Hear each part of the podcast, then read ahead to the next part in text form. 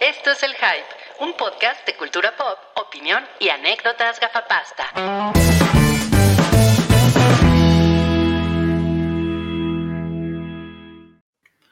Hola a todos, ¿cómo están? Buenas noches. Hola, muy buenas noches a toda la gente que esta noche hermosa de jueves nos bendice con sus miradas, con sus ojos, con sus ganas de estar aquí. Con sus glándulas. Con sus glándulas. Con sus glándulas. Con sus, Hola, con hola. sus, con sus gametos. Con sus gónadas. Ok. Sí, sí, sí. Bienvenidos al episodio 507 del Hype. Aquí estamos Santiago y Cabri, que hoy se llaman señor Danvers. Hola, Santiago. Hola, hola. Lógicamente, porque vi de Marvels. Muy Y bien. pues, no, no mames, qué, qué chido me la pasé. Te la pasaste órale. chingón. Qué Sí. cagado. Yo todo lo contrario a Mario, me la pasé bien. Pues estás, estás como Cookie. Si quieres, ahorita nos cuentas. Vale, Y también anda por ahí Cabri, que hoy se llama Cabra Kai. ¿Cómo estás, Cabri? Bien, hoy soy Cabra Kai porque estoy estudiando karate. No, no es cierto. Me imaginé que era por eso, sí. Sí, sí, sí, estoy aprendiendo a hacer la batalla de, a la batalla de la grulla. Ya. La, la batalla ¿Cuál es- de la grulla. batalla? Te voy a la batalla de la gruda. Exacto. Mire, le manejo la patalla, así llego a Acapulco con mi puesto de patallas. No, no, tú Zoom, hacer esas bromas. de. Oh, bueno, estoy, estoy, estoy en Veracruz. Otra playa en Veracruz. exacto. No sé, es cierto. Perdón, la, cos- la costumbre. Claro. Muy bien, pues yo soy el fantástico señor Cucles y les doy de nuevo la bienvenida a este, a este episodio en el que se, no- se nos iba a unir Sam, pero le mandamos un abrazo. Sam, Sí, no un abrazo a Sam, la queremos. Una situación personal, pero miren. Esta vez no contamos con su carita de ella, pero, pero pues aquí estamos, echándole ganas. No nos queda de otra, Milik, más que echarle ganas. Pues seguir la chuleta. Es como de Uber, ¿no? No, Pues- pues no queda de otra. No queda de otra, Milik. Y pues aquí estamos listos para los Juegos del Hambre.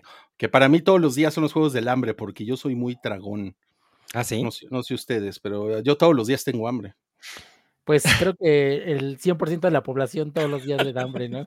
Pues no, o sea, si eres, si eres budista, no, no necesariamente te da todos los días hambre.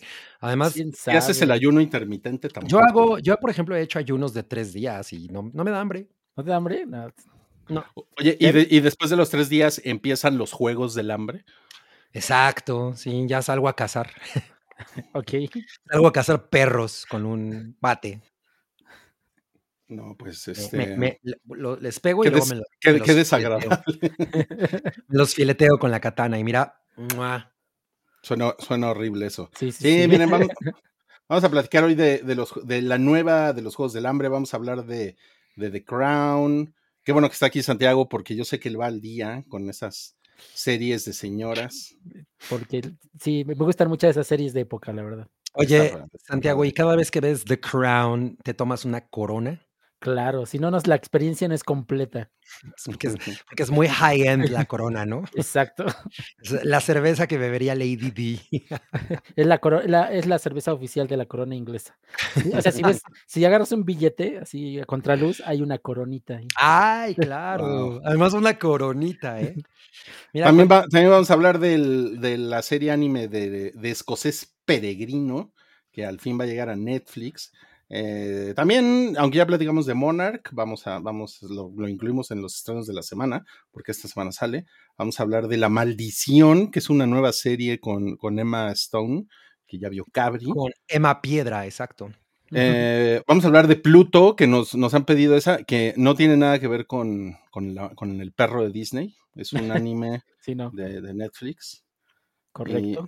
Yo les voy a platicar de Invencible, que ya me eché los dos primeros episodios. Y pues miren, traemos, traemos mucha sabrosura en sí, este, el, en el este episodio está variopinto. Está variopinto, definitivamente. Y pues miren, traemos acá la taquilla pilla, que ¿quién la presenta, Cabri?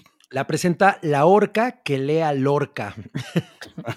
Ay, güey. Muy culta, culta. Esa, esa orca. Es, es una orca muy culta, exacto. y- Muy bien. Oye, Pensé que era la, la orca que se ahorca. Iba a ser la orca que se ahorca, pero me pareció más intelectual, más como para el podcast, la orca que lea. Sí, sí, pues porque somos un podcast súper intelectual. Exacto, es una orca, es una orca poetisa. Muy bien, muy bien. No, pues miren, eh, a duras penas, pero de Marvels le ganó a FNAF. Ya por fin no los lo- derrocaron, ya era hora. Oye, pero es- está, Pero está bien interesante. O sea, sí por fin relativamente cambió el orden de las películas, pero... Y, y eso está yo creo que bastante predecible, ¿no? O sea, no, ta- tampoco me parece así como muy sorprendente. No, sí. Pero sí me sorprendió que hace rato que estaba revisando la, la taquilla pilla, lo- los asesinos de la luna se fue hasta el final, ¿no? Está en el lugar 8. pero Bueno, ¿por qué te pero- sorprendió eso, cabrón? Sí, no, es- mira, ya tenía tre- tres semanas y, por ejemplo, nada más, acá en Puebla estaban dos conjuntos, dos funciones al día. También ya, Mm. ya no. Gabri, no es, no es el tipo de película que. Bueno, pero, pero es No. porque, o sea, es porque en realidad a- la- las semanas pasadas había estado Five Nights at Freddy's, luego Radical y luego Trolls y luego Los Asesinos de la Luna. O sea, Ok, o sea, dices que se fue del 4 al 8. ajá, exacto. Sí fue una caída pues ya muy estrepitosa, considerando que... Lo que yo me sorprendió es que no es tequila de la señora influencer, porque he escuchado muchas cosas buenas. Yo también. película. No ha estado, ¿eh? En el Sí. top 3 ni en Pero- el top 4 ha estado, ¿eh? Está en el, está en el 6, o sea, está en el lugar 6. Pero no lo, no lo ha logrado, ¿eh? No lo logró. Qué, qué curioso, ¿eh? Qué curioso. Para, que, para que vean, no se crean todo lo que ven en redes sociales. sí. No, no se creen todo lo que di- les dicen los influencers. No, yo sí, yo sí, yo sí pensé que FNAF iba a quedar en, en primer lugar, pero pues bueno, Marvel pues salió, pues hace mucho que no, que no había una película y de todos modos no es, no es una taquilla grande, o sea, No, para no, nada. para, no. 53 o sea, millones es- está terrible, de hecho. Compárala con la taquilla que hizo esta semana FNAF y pues, no mames, son como 4 millones, bueno, como 3 millones más. 4, ajá. Sí, es que les digo, a, a duras penas, y no va a ser el dinero que, que ha hecho FNAF, ¿no? Ni a, ni a No, madrazos. ni de pedo. Y en, y en, eh, y en y la taquilla global de, de Marvels, pues es, eh, o sea, ya es oficialmente un desastre, porque tuvo el, el- el peor fin de semana para una película del MCU.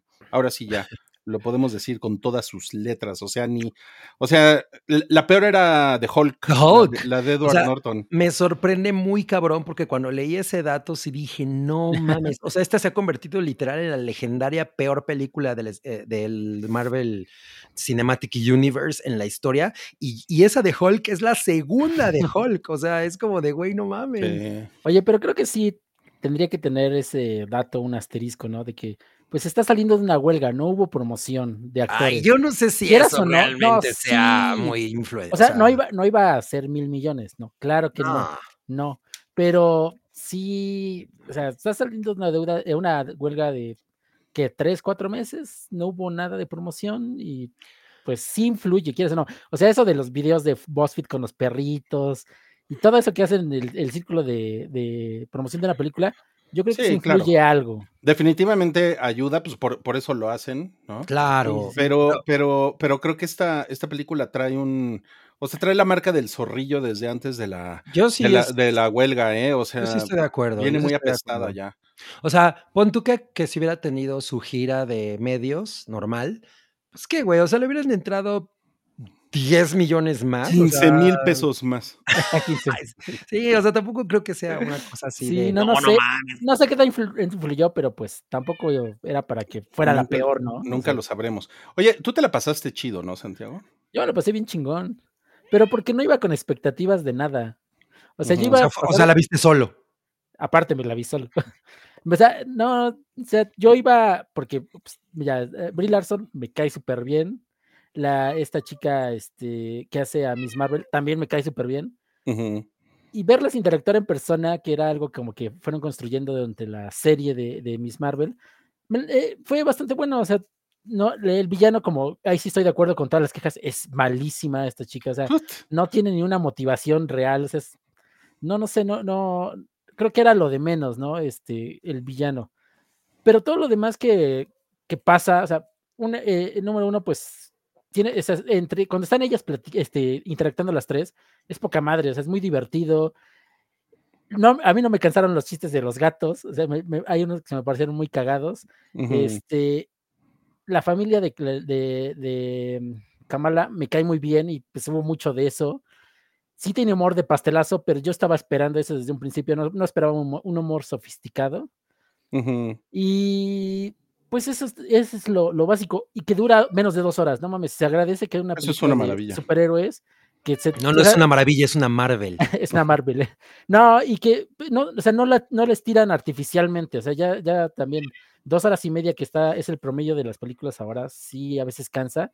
Y esto, como es algo tan bobo, tan que no está, eh, que no afecta mucho el universo Marvel, este, así, bueno, en, en mucho, eh, creo que es 90 minutos, que 100 minutos que dura, está perfecto, no, no, no necesitaba más. Y eso se agradece. Ok. Oye, Cabri, ¿una Marvelilla es una quesadilla de Brie Larson? pues quizás, ¿eh? O sea, a lo mejor si voy a mi puesto, que siempre las pido de chicharrón prensado y le digo, oiga, oiga, doñita, ¿qué le parece si ahora me da una marvelilla? Y va a sacar el queso brie, ¿no? no mames, qué chingón.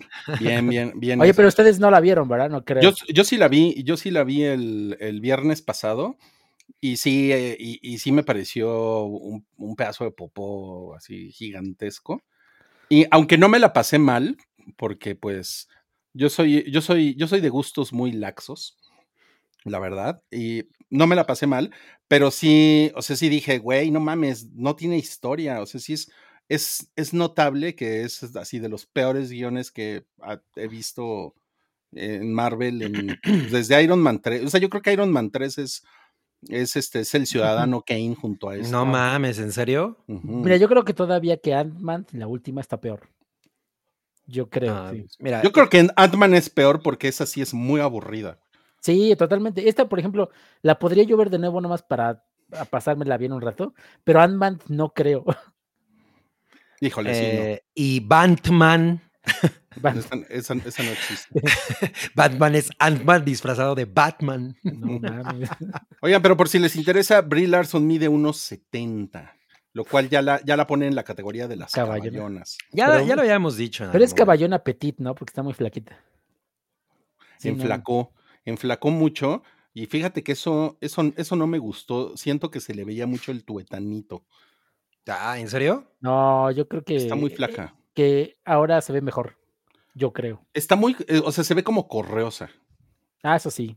¿no? Ah, Sí. ah, pues es que se puso entonces más mamey. Oye, pero yo creo que sí yo le, o sea, ella está en la estatura en la que yo le puedo dar un beso sin tener que ponerme de puntitas. Pues mira, Yo esto también. fue nuestra sección. Hombres opinando de cuerpos de mujeres. Oye, Yo Rui, nada más ¿y- opiné de su altura. ¿y qué te pareció la escena final? ¿Te gustó más que la postcréditos como a mí o no? La escena final. Ya sabes, del reclutamiento. eh, bueno, pues está chido porque sale la morra guapa. Pero. Yo, yo no lo esperaba, eso me emocionó mucho. Pero ¿sabes qué pensé? Dije, güeyes, ya, ya deténganse. O sea, neta, los fans de Marvel no quieren ver una película de puras mujeres. O sea, eso, eso sí ya, güeyes.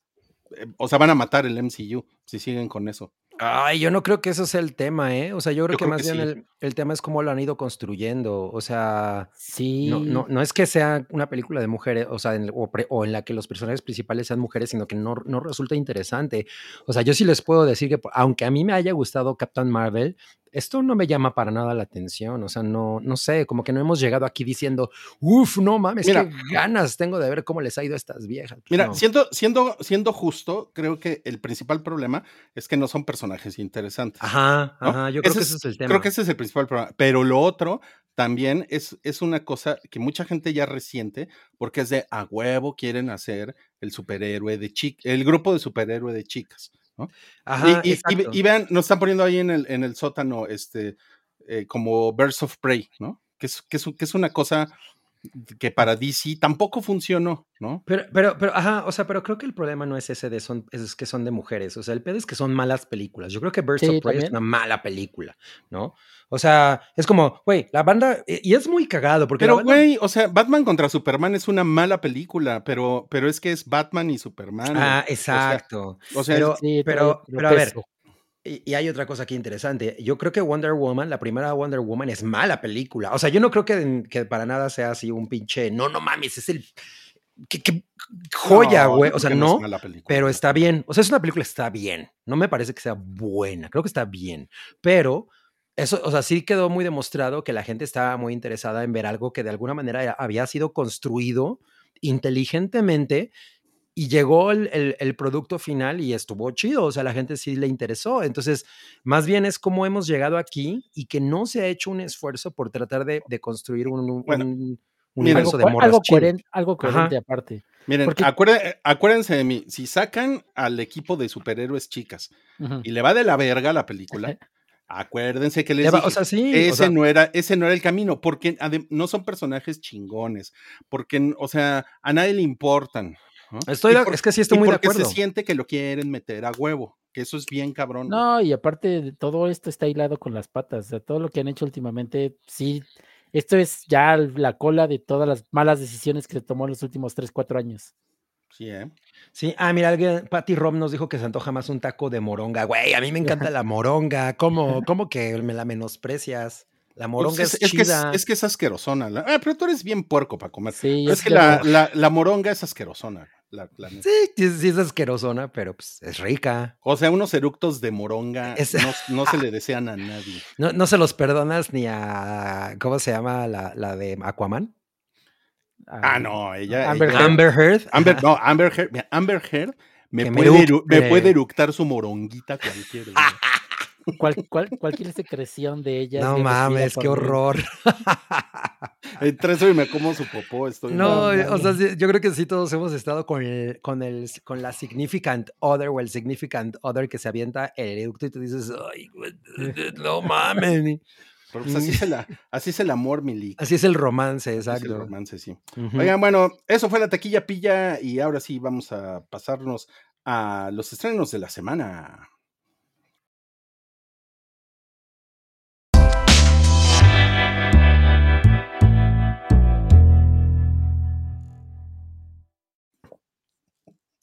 Ya me, ya me, ya me regañaron en un mensajito privado por, por decirlo del, lo del taco de moronga. Ah, mira, los juegos del hambre, balada de pájaros, cantores y serpientes. Otro o sea, de esos o sea, no me, no, me, no me escuchó Cabri, me da, me da gusto que no me haya escuchado, sí. te, A ver, Cabri, ¿cuál, te cuál, regañaron. cuál, los cuál fue el primer estreno de la semana? Cuéntanos.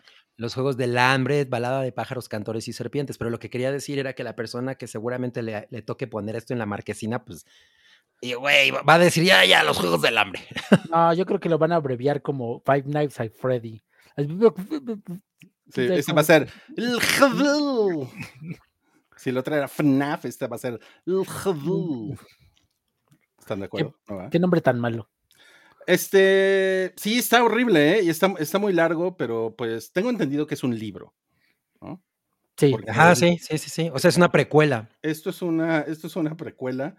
Eh, que miren, la sinopsis oficial dice: En este regreso de los Juegos del Hambre, años antes de que se convirtiera en el presidente tirano de Panem, Panem es el país Ah, exacto. postapocalíptico, ¿no? Sí. Un joven- Cornelio, un joven Coriolanus Snow, que ese Coriolanus. era. Donald Sutherland en las, versiones originales. Bueno, en las versiones anteriores. Y es ese güey de rojo, ¿no? Que estamos viendo ahí. Creo que sí. Que está vestido como de los del Imperio. Exacto. Dice, "Ah, ve la oportunidad de un cambio de fortunas cuando es elegido para ser mentor de Lucy Gray, que es la señora esta de West Side Story, ¿no? Rachel Ah, ajá. Ella me ajá. cae bien. la, a mí chi- también. la chica tributo del empobrecido Distrito 12. Ok. Eso es lo que dice. Y, Y esto, es- esto ocurre 64 años antes de los Juegos del Hambre que conocemos. o sea, es como el episodio 1 de los Juegos del Hambre. Exacto, es como lo episodio. O sea, de hecho, se supone que es el, eh, el- la génesis de los Juegos del Hambre. Es aquí donde empieza a, a- a gestarse esa idea. Ah, ok, o sea, no, no existían los Juegos del Hambre en ese Exacto, momento. en ese momento. Entonces aquí es cuando empieza eso, 64 años antes de lo, de lo que vimos.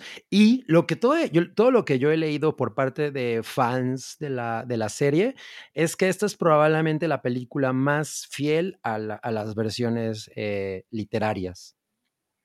Oh, ok. Que bueno, son, son libros, son libros young adult, ¿no? Ajá, exacto. No es, as- no es así como que la gran La literatura. empezó esa modita, ¿no? De las adaptaciones de este tipo de libros. No, eso fue Twilight. Mm, pero no, de algo más apocalíptico, como Maze Runner, Ah, ok, ok, ok, ok. Ajá. Detergente, de todas esas cosas. Claro, Totalmente, sí. pero, pero la cosa del Young Adult sí empezó con Twilight. Pero como que esto fue lo que lo. Es que, sí, es que como dice Twilight es, Twilight es romántico y es como que más aventura. es como un sci-fi pedorro, Ajá. ¿no? O Sí, correcto. Sí, igual que Maze Runner. Sí, Maze Runner es muy buen ejemplo, porque también es como, como que hay ciencia ficción, pero hay misterio para los Ajá, chavos, ¿no? exacto. Sí. ¿Ustedes sí, sí. vieron las originales? ¿Todas? Fíjate que yo sí, yo las vi, pero la última mm, la, la dejé a la mitad en streaming porque me estaba aburriendo mucho y me paré a hacerme unas quesadillas. Ya no regresé. O, o- o unas eh, que se abrillas, ¿no? Que se abrillas con. Brie Larson- de Brie Larson. Ah, pues eran las marvelillas, acuérdate. Ah, ah, claro, las barbillas. Oye, pero pues sí, te digo que esto en, en teoría le estaba yendo bastante chido y, o sea, por parte de la gente que, que es medio fan. Y yo me acuerdo que las originales las vi en desorden y, y me acuerdo. Sí, la verdad es que nunca me interesaron demasiado. O sea, creo que son de esas cosas que vi en el avión o yo qué sé. Y, y me acuerdo que había una en la que salía Philip Seymour Hoffman, ¿no?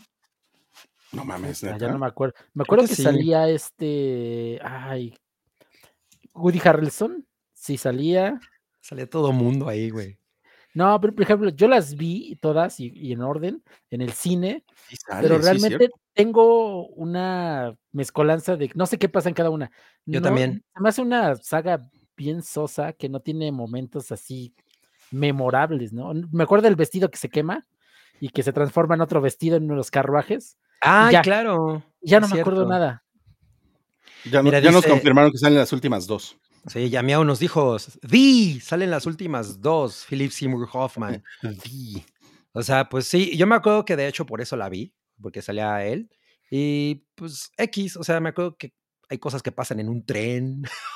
o sea, así, que ¿eh? digas que, así que las diga, que digas que las tengo súper frescas, pues la verdad es que no, pero tampoco las recuerdo como, como un momento bajo en mi, en el entretenimiento de pantalla pequeña, ¿eh? No, son muy sosas, creo que esa es, esa es la palabra. O sea, no, no, no tienen un drama así que digas, no mames, güey, ¿qué va a pasar en la siguiente? No, nada de eso, ¿no? nada de eso. Pero es muy cagado porque incluso no tienen esta cosa que tiene Twilight de que te acuerdas de ellas porque están bien pedorras. O sea, Sí, como o que. sea, ajá, hay gifs, como- o sea, no hay, no hay gifs del juego del hambre así chingones, no hay.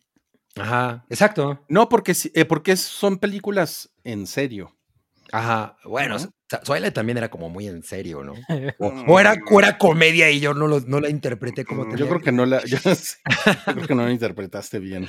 Ok, ok, ok. O sea, no, esto, esto yo creo que sí se, se esforzaron por hacer algo como, como que fuera, no, esto es, es algo, o sea, o sea, es- escucha la música y como que todos, Más solemne. no, eh, no hay chistes, ¿no? Todo eso así como, mm, todos están bien deprimidos, ¿no?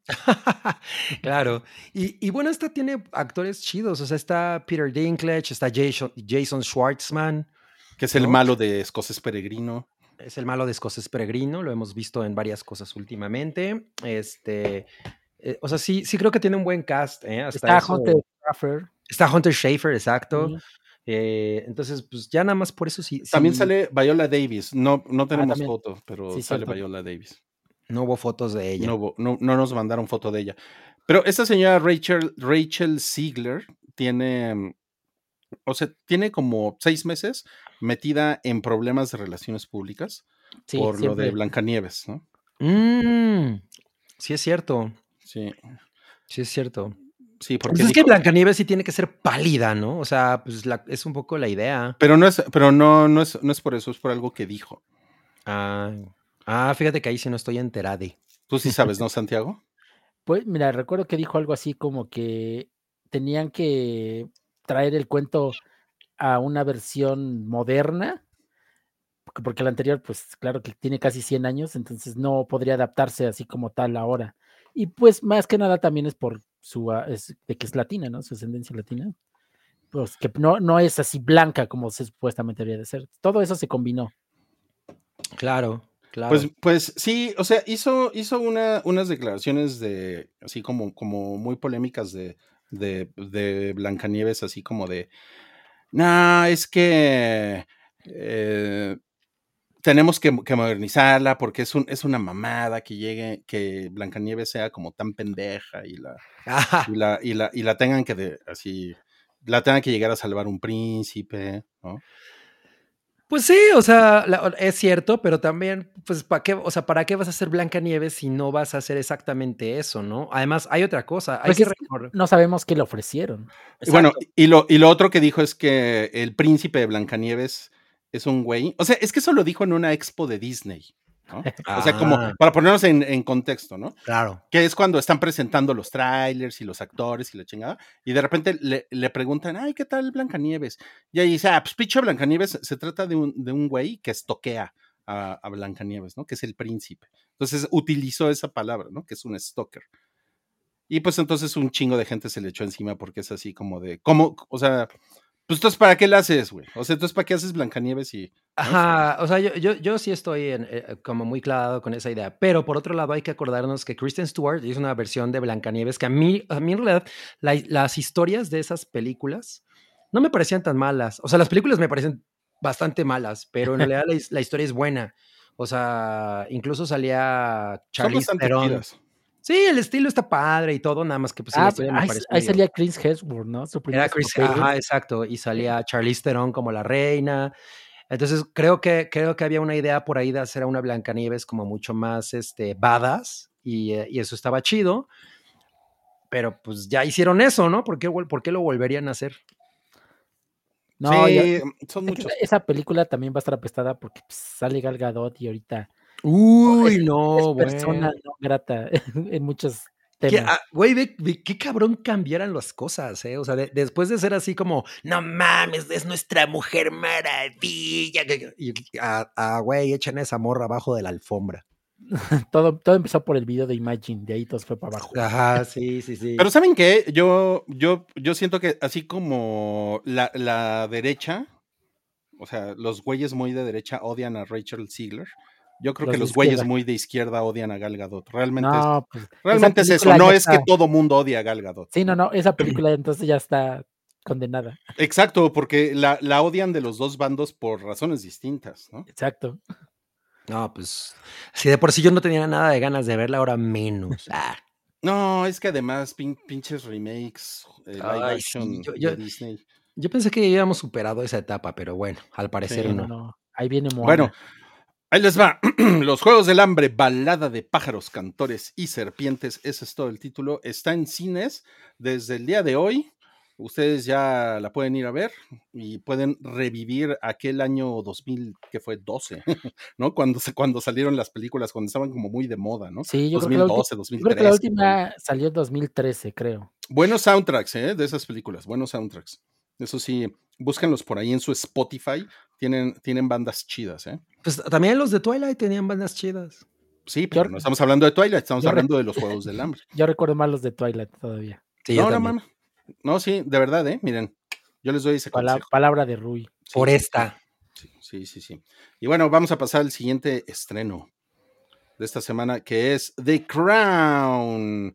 Es la temporada 6 y es la primera parte. Allí en la pantalla estamos viendo a, pues, Elizabeth Debicki, o Debicki, creo que se llama, eh, que es quien interpreta a la princesa Diana y pues que es una garrochona de 1,90. Oye, ¿cuánto, ¿cuánto medía Diana? Diana medía 2,34. No, No, no. no mames. Con razón, con razón no la quería Charles. ay, güey. Así decía, no, ni cabe en mi cama esa morra. Medía 1,78. Ay, pues, es- o No, sea, se qué esta. loco. Sí, se pasa, esta se No es, no es históricamente correcto. Exacto. Bueno, Oye, pero con los, con los efectos eh, modernos ¿no? Claro. del cine, la pueden hacer más chica. Claro. Oye, pero, y además ella sí se, o sea, yo, yo la veo así, esa foto, y digo, no mames, esa morra se parece un chingo a la princesa Diana, ¿no? Bueno, pero esto también decimos de muchas que, que la interpretan, ¿no? No, también, yo, decía- también Naomi Watts le daba un aire. ay, a mí, a mí no me parecía que tanto. O sea, quizás es porque estoy, porque me acostumbro mucho a ver a Naomi Watts, es una mujer que me parece súper guapa y todo, y la veo y digo, ay, es Naomi Watts, no me quieran engañar. Pero esta morra sí la veo y digo, órale, es la princesa Diana. Tal vez porque no la has seguido mucho, pero sí. Yo Ándale, sí ándale. logro verla. Oye, Santiago, ¿tú, tú has visto todas las temporadas de The Crown. Mira, voy en la cuarta, ya en la quinta no la Mm. alcancé a ver, Ok, ok. pero por problemas así de tiempo, no porque no quisiera.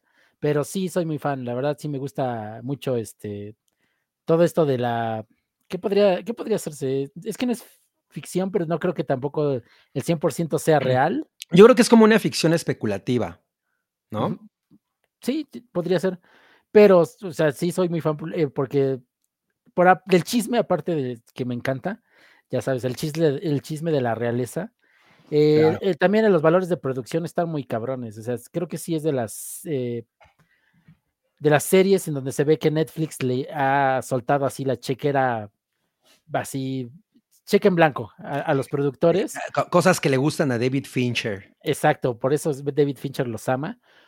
Y aparte es muy entretenido, o sea, com- ya sabemos, no pasan los hechos totalmente en el orden que pasaron, se acomodan por razo- razones dramáticas, pero es bastante, bastante entretenido. Sí es una novelota, o sea, eso no lo voy a negar, pero pues hay de novelas a novelas, o sea, no es una No, novela pero pues chi- o sea, eso no, eso no es un detrimento, ¿no? Yo No, y que- aparte, eh, eso del cambio de, de los actores ha dado que el catálogo que tienen, o sea, el roster está bien chingón. O sea, primero teníamos a Claire Foy como la reina, después este, ah, se fue el nombre, perdón, de este, la que más cabrí. Ah, Ah, ¿No será Olivia Colman? Olivia Colman. Olivia uy, Colman. actu- actrizota. y todo, o sea, y ahorita sí, este, cada que cambian eh, actores, o sea, no, cada vez va, va mejorando, ¿no? Entonces eso también es un gran plus para la serie y pues yo creo que ahorita que voy a andar de vacaciones me voy a poner al corriente para entrarle a esta primera parte de la Ah. última temporada. Además, según lo que vi, el, esta parte es así como ahora sí lo, lo, Lo que quería la gente, ¿no? lo que quería la gente. Ajá, exacto. O sea, vamos a ir a ver a, vamos a ver a, a Diana y a Dodi Fayet desmadrarse en París. Es como el endgame de, de los fanáticos de la realeza, ¿no? Exacto. porque ya construyeron el universo así por casi 6, 7 años y este es ya, la, el- la Exacto. culminación. Exacto. Y, Oye, ¿y bueno, qué- ¿y, y qué tal lo hace Dominic West? Yo creo que bien, pero es, es- ahí, ahí sí me falló el cast porque es demasiado guapo para ser Carlos. Está Mm. cabrón, ahí sí. ¿es el, es el que estamos viendo ahorita en pantalla. Sí, eh, no es su mejor foto, pero ese güey sí es muy no, guapo. a ver, sí está más guapo que el Pennywise. O sea, Sí. no me- yo- pero es yo que ese güey es muy feo. Sí, más, más bien, más bien ese güey es muy feo. O sea, a lo mejor no quisieron poner a alguien así como para trolearlo, ¿no? De así de, güey, no mames, sí pusieron un güey bien feo.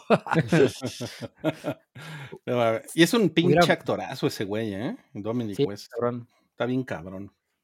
Y esa es, este, la que estamos viendo ahí es la morra por la que, el- por la que dejó a Diana, ¿no? ¿Cómo se llama? Camila. Camila, claro, Camila que Parker. también le hicieron un favor, ¿no? Sí, yo creo que sí. Oye, no, pues entonces, este, tú lees el Lola y esas cosas, ¿verdad, Santiago? Porque ya vi que, te gusta la chisma real. Mira, es que yo, yo veía ventaneando en sus inicios, o sea, todo eso ya sabes. Me gusta el chisme, la verdad. Estoy bien enterado. Está muy Ay, a, mí, cagado. a mí también me gusta. Oye, pero entonces sí se bailando chingón, ¿no? No, Todo sí, esto. te digo, la, la verdad es una muy buena historia, te digo, lo hacen muy dramático, eh, te cuentan el trasfondo de muchas situaciones y la neta sí es muy, muy entretenido.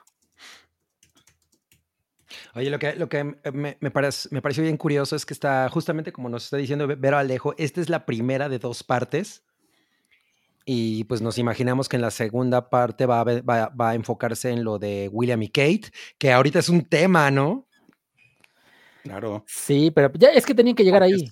E- Es, es como el, el cambio de paradigmas de la corona. Eso va a estar interesante porque la verdad es que pues, el- esa parejita ha dado un chingo. Yo me acuerdo que, o sea, ha dado un chingo de qué hablar. Yo me acuerdo que cuando eso estaba pasando, yo dije, ay, esos güeyes qué, ¿no? Pero de pronto no mames, así como se, se, se, se volvió loco el chismerío con ese pedo. Sí, sí se ha puesto cabrón, ¿eh? Oye, y esta temporada, bueno, esta primera parte de la temporada acaba con, supongo, ¿no? Con la muerte, muerte, de la princesa Diana.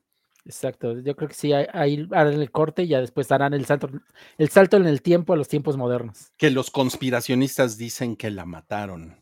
Cosas que nunca sabremos. Híjole, yo, No, pues mira, tienes- con el historial de la, de la corona, yo creo que sí. Pues sí, si ustedes vieron From Hell, sabrán a qué nos referimos. Sí, exacto. Ok. Pues entonces, recomendable, ¿verdad, Santiago? No, totalmente. Digo, si les gusta el chismecito y les gustan los dramas, es totalmente su onda. Si nos gusta chismecito rico. Oye, este, que, que es un canal de YouTube que veo que está bien naco. Este, te iba a preguntar una cosa. eh, de- se supone que esto lo puedes ver, o sea, puedes ver las temporadas aisladas, ¿va? Sí, porque abarcan periodos específicos. O sea, sí hay, cuando cambian de personajes, hay saltos en el tiempo y ya no trata exactamente de lo que venía. Mm, Entonces sí los puedes agarrar como en bloques de dos temporadas, ya sabes, las primeras dos, las, la 3 y la 4 y, la, y este, la 5 y la 6, ya, ya con eso lo tienes. Oye, lo, lo que sería chingón sería que, que hicieran The Crown siglo XV, ¿no? Los castillos. No mames, estaría chingón. Sí. Pero que lo hicieran con Monty Python. Ay, mira, hoy está preguntando Luis Gal que si va a salir Marta de baile. Yo creo que sí ha de tener un cameo, ¿no? Pues porque Pues ella es de la familia. es, de- es un- la nieta de, de- Ajá, de la- de la exacto. reina. A lo mejor en el funeral vamos a ver a Marta de baile ahí en el fondo o algo así. Llorando. No, ¿cómo que en el fondo? La vamos a ver hasta adelante, porque Eh, super oye, parte de la familia. super parte de la familia, por supuesto. No, Por su no. pollo. Bueno, The Crown, temporada 6, parte 1, eh, está desde hoy ya en Netflix. Por si ustedes quieren seguir con la chisma, así como, como Santi Baby, que no, que no se pierde su ola. Qué chingón. Oye, o qué bueno, porque además la mayoría de las cosas se van a estrenar mañana, güey. Eso me caga. Es que es puente, por eso. Pues mira, pues mira, Cabri, ayer se estrenó, digo, hoy los Juegos del Hambre y The Crown. Ah, está bien. Está bien, está, está balanceado. Lo que sí se estrena mañana es Chan Chan Chan. Scott Pilgrim da el salto, así se llama esta serie limitada de, de Netflix que a partir de, de mañana eh, van a estar los ocho episodios y pues cuentan la, pues, la historia de los cómics. ¿no? La epopeya de La Scott epopeya. Pilgrim. Scott Pilgrim, sí. Y, Tratando de ligarse a Ramona Flowers. y los, y, y los siete exnovios malvados, ¿no? Son, Oye, son pero- siete, ¿verdad? Sí. Son siete, ajá. Sí. Pero está maravilloso que todas las personas de, que hacen, bueno, que interpretan los papeles en, la en las películas de Edgar Wright son exactamente las voces de, digo, en la película, no en la saga de, de Scott Pilgrim, en la película de Wright son exactamente los Sí. mismos personajes. Está poca Está madre. poca güey. madre eso. Ajá, Está poca eh, madre eso. Pues Y el dijo, tráiler es una maravilla, el tráiler está maravilloso. él dijo que, si este, que esto solamente iba a pasar si todos regresaban. Que si había Ajá. alguien que no podía, que se negaba, cancelaban el proyecto. Entonces, eh, qué, qué chingón que todos estuvieron así el, la motivación de regresar, ¿no? Después de 10 años. Sí, cuando yo vi el tráiler que decía, así todos, así, güey, además, Ana Kendrick, ¿no? Así, o sea, todos, güey, ¿cómo se llama? Aubrey Plaza. eh, o sea, dije, no mames, qué locura. Es un, es un, es un experimento chingón porque son, o sea, son los güeyes que salieron en la película que, pues, yo creo que la, la gran mayoría de la gente conoció a Scott Pilgrim por la película porque pues, era, era un cómic que, aunque no, no era un cómic muy viejo cuando salió la película, tenía poquito tiempo de, de haber salido, pero pues era una cosa mucho más de culto o indie, si quieren, ¿no? De este güey Brian Lee O'Malley, que es canadiense además. O sea, como que era una cosa como de, como de su país, ¿no? Y gracias a la película se volvió, pues, se volvió como parte bien cabrona, importante de la De cultura, la pop cultura de, pop. de los 2010, ¿no? Totalmente. O sea, esta es de esas cosas que sí podemos decir que completamente tuvo una influencia poderosísima en la cultura pop y, y estuvo muy cagado porque ocurrió en realidad después de su estreno. O sea, cuan- cuando, mucho tiempo después de su estreno, un poco Sí. lo, lo que pasó con Nightmare Before Christmas, porque yo me acuerdo que cuando, o sea, ya creo que ya he contado esta anécdota, pero ahí voy otra vez. Cuando yo fui a ver esa película, la fui a ver a- en Nueva York. ¿No? Y yo, iba con una chica y así le dije, no mames, tenemos que ir a Scott Pilgrim. y bla, bla, bla, bla". No, estaba yo muy, muy emocionado. Entonces la fui a ver uno de esos cines que estaban ahí cerca de Times Square, no me acuerdo qué calles, pero bueno, el punto es que esos cines siempre están hasta la madre.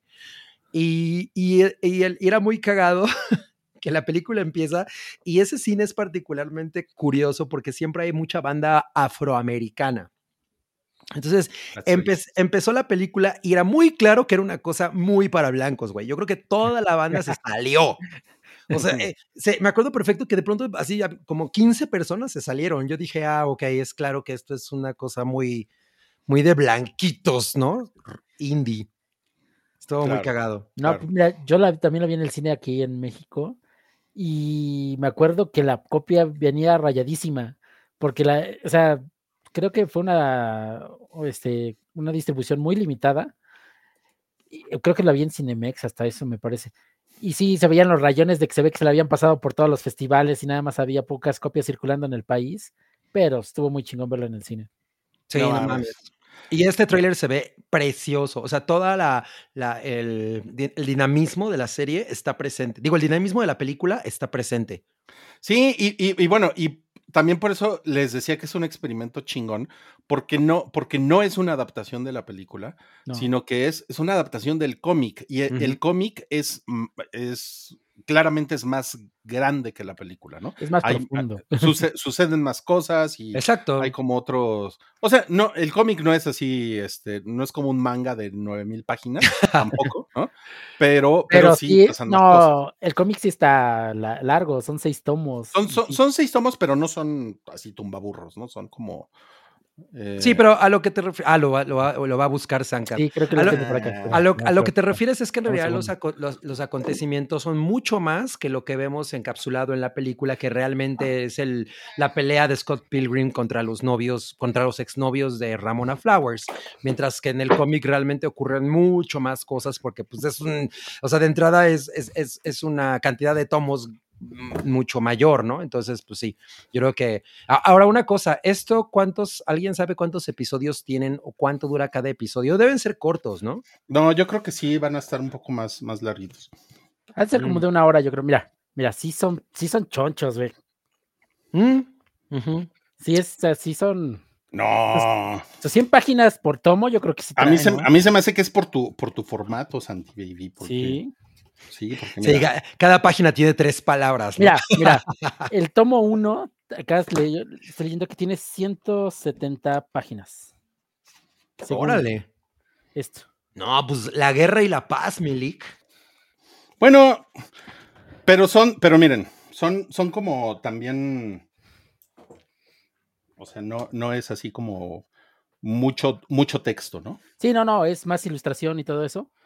Pero sí, no es tan cortito. Es que sí está muy. com- ¿qué- ¿Cómo sería? Muy resumida en la película de Edgar Wright, ¿no? Totalmente. Sí, claro, claro, porque pues sí, tuvieron, tuvieron que meter toda la historia pues, en un en un paquetito de dos horas, ¿no? Que es lo que dura la película. Mira, pregunta Vin Science, ¿en qué plataforma está la película? La película no lo sé. A ver, deja buscar ahorita. Yo me acuerdo que yo en algún momento la vi en Netflix. Sí, estuvo un rato en Netflix. Pero- Y, y- y bueno, y además hay o- o sea, otra cosa que quiero agregar es que hay como todo un lore alrededor, un lore alrededor del, del diseño de los personajes por el cómic, ¿no? Porque lo que, lo que hizo Edgar Wright, pues obviamente fue un live action, Michael Cera, Mary Elizabeth Winstead, etcétera, etcétera, pero el diseño de los personajes es muy icónico. Claro. Y, y en el- por ejemplo, en el, en el videojuego, que no, no sé si lo jugaron, que era un como un side scroller de Sí. de Ajá, sí, sí, botones, sí. ¿no? Eh, ahí explotan mucho, hacen incluso, hacen otra, o sea, tienen como otra iconografía, otro logotipo, eh, tiene la, can- la música de este güey, ¿cómo se llama? Amanananaguchi o ese güey. Que también hace la música ahorita, ¿no? También. este güey, ajá, están haciendo una mezcla, ¿no? Entonces, a mí me, a mí me parece eso que está chingón porque no, no están haciendo nada más lo que, como una adaptación de lo de Edgar Wright, sino que están combinando las, las dos cosas. Esta está poca madre. Está súper interesante. O sea, yo sí creo que es como, es como favorecer tanto a la gente que leía el cómic como a la gente que se enamoró de Scott Pilgrim a partir de la película. Y aparte creo que el anime es el ideal para llevar esto así a, la- a una nueva versión, ¿no? Porque una car- caricatura normal no es tan dinámica como el anime. Y esto se presta más, ya saben, por las peleas, por los madrazos, por todo eso. Sí, creo que es la, la- la mejor versión que podíamos encontrar. Pues mira, Salchi te diría que esto no es técnicamente un anime, ¿no?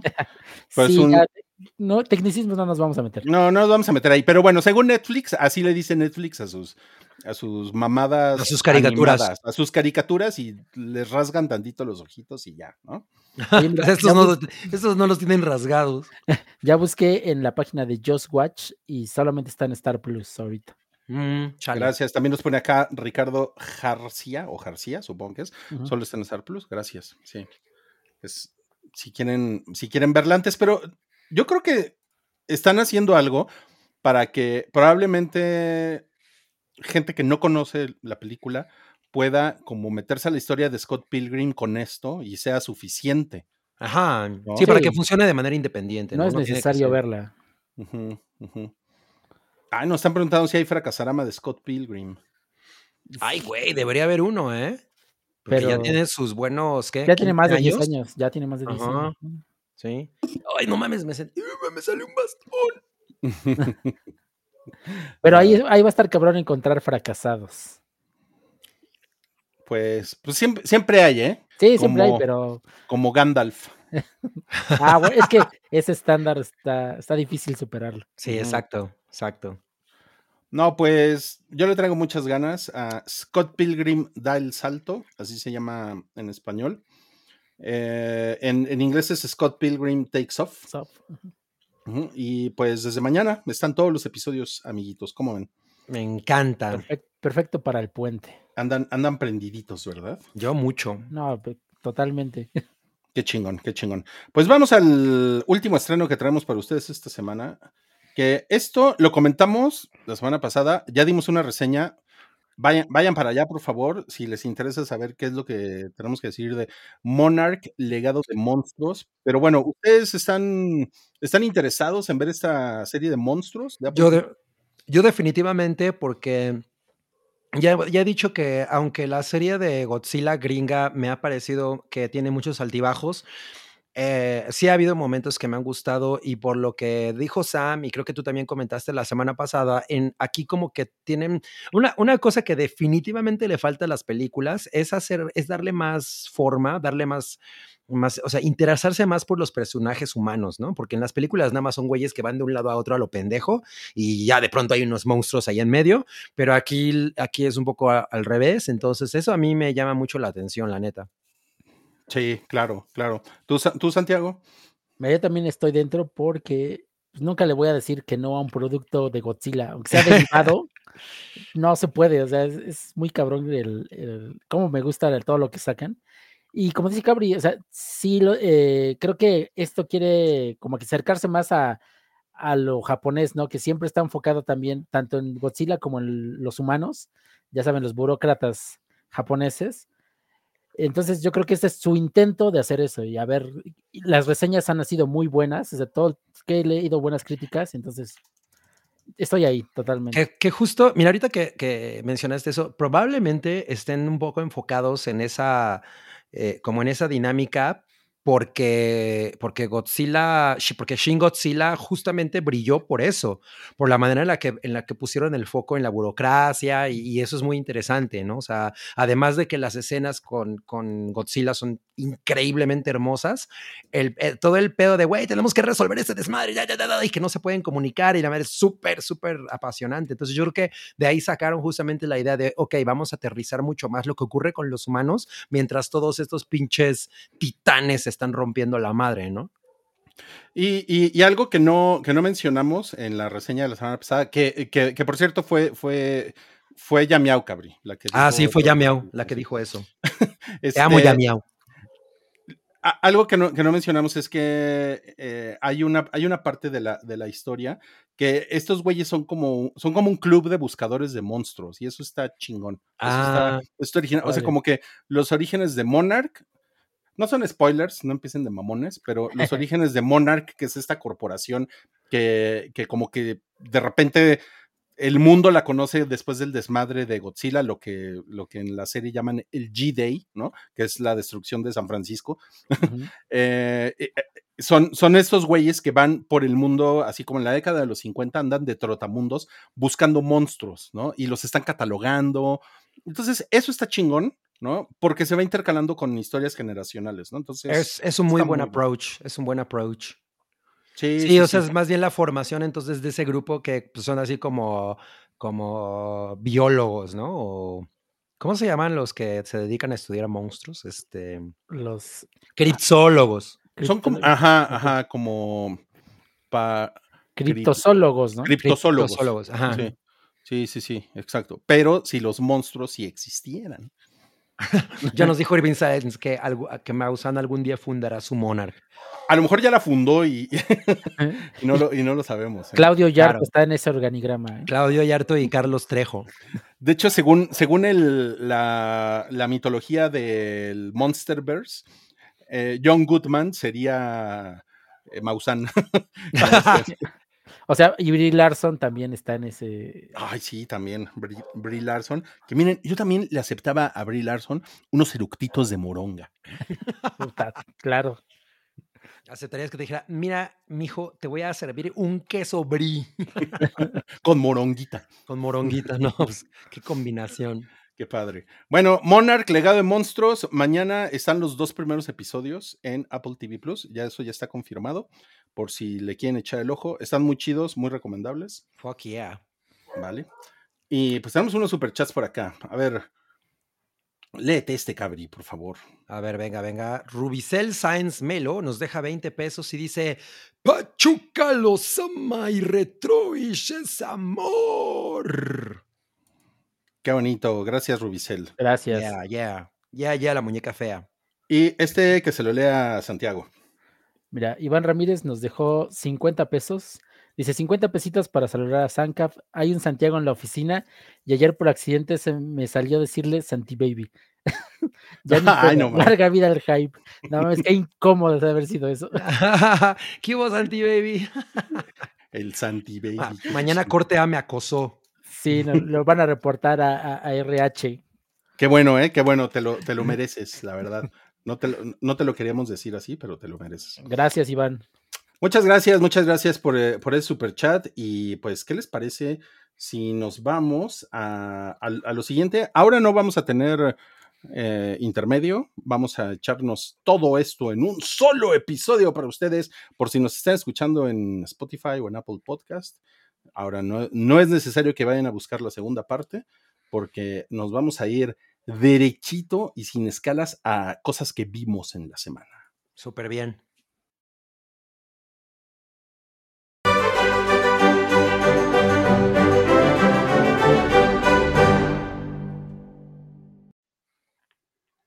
Y pues Ay, en ese. en empezar con La Maldición, que es una serie de Paramount Plus. Sí, en esa cortinilla salió cliché, me gustó.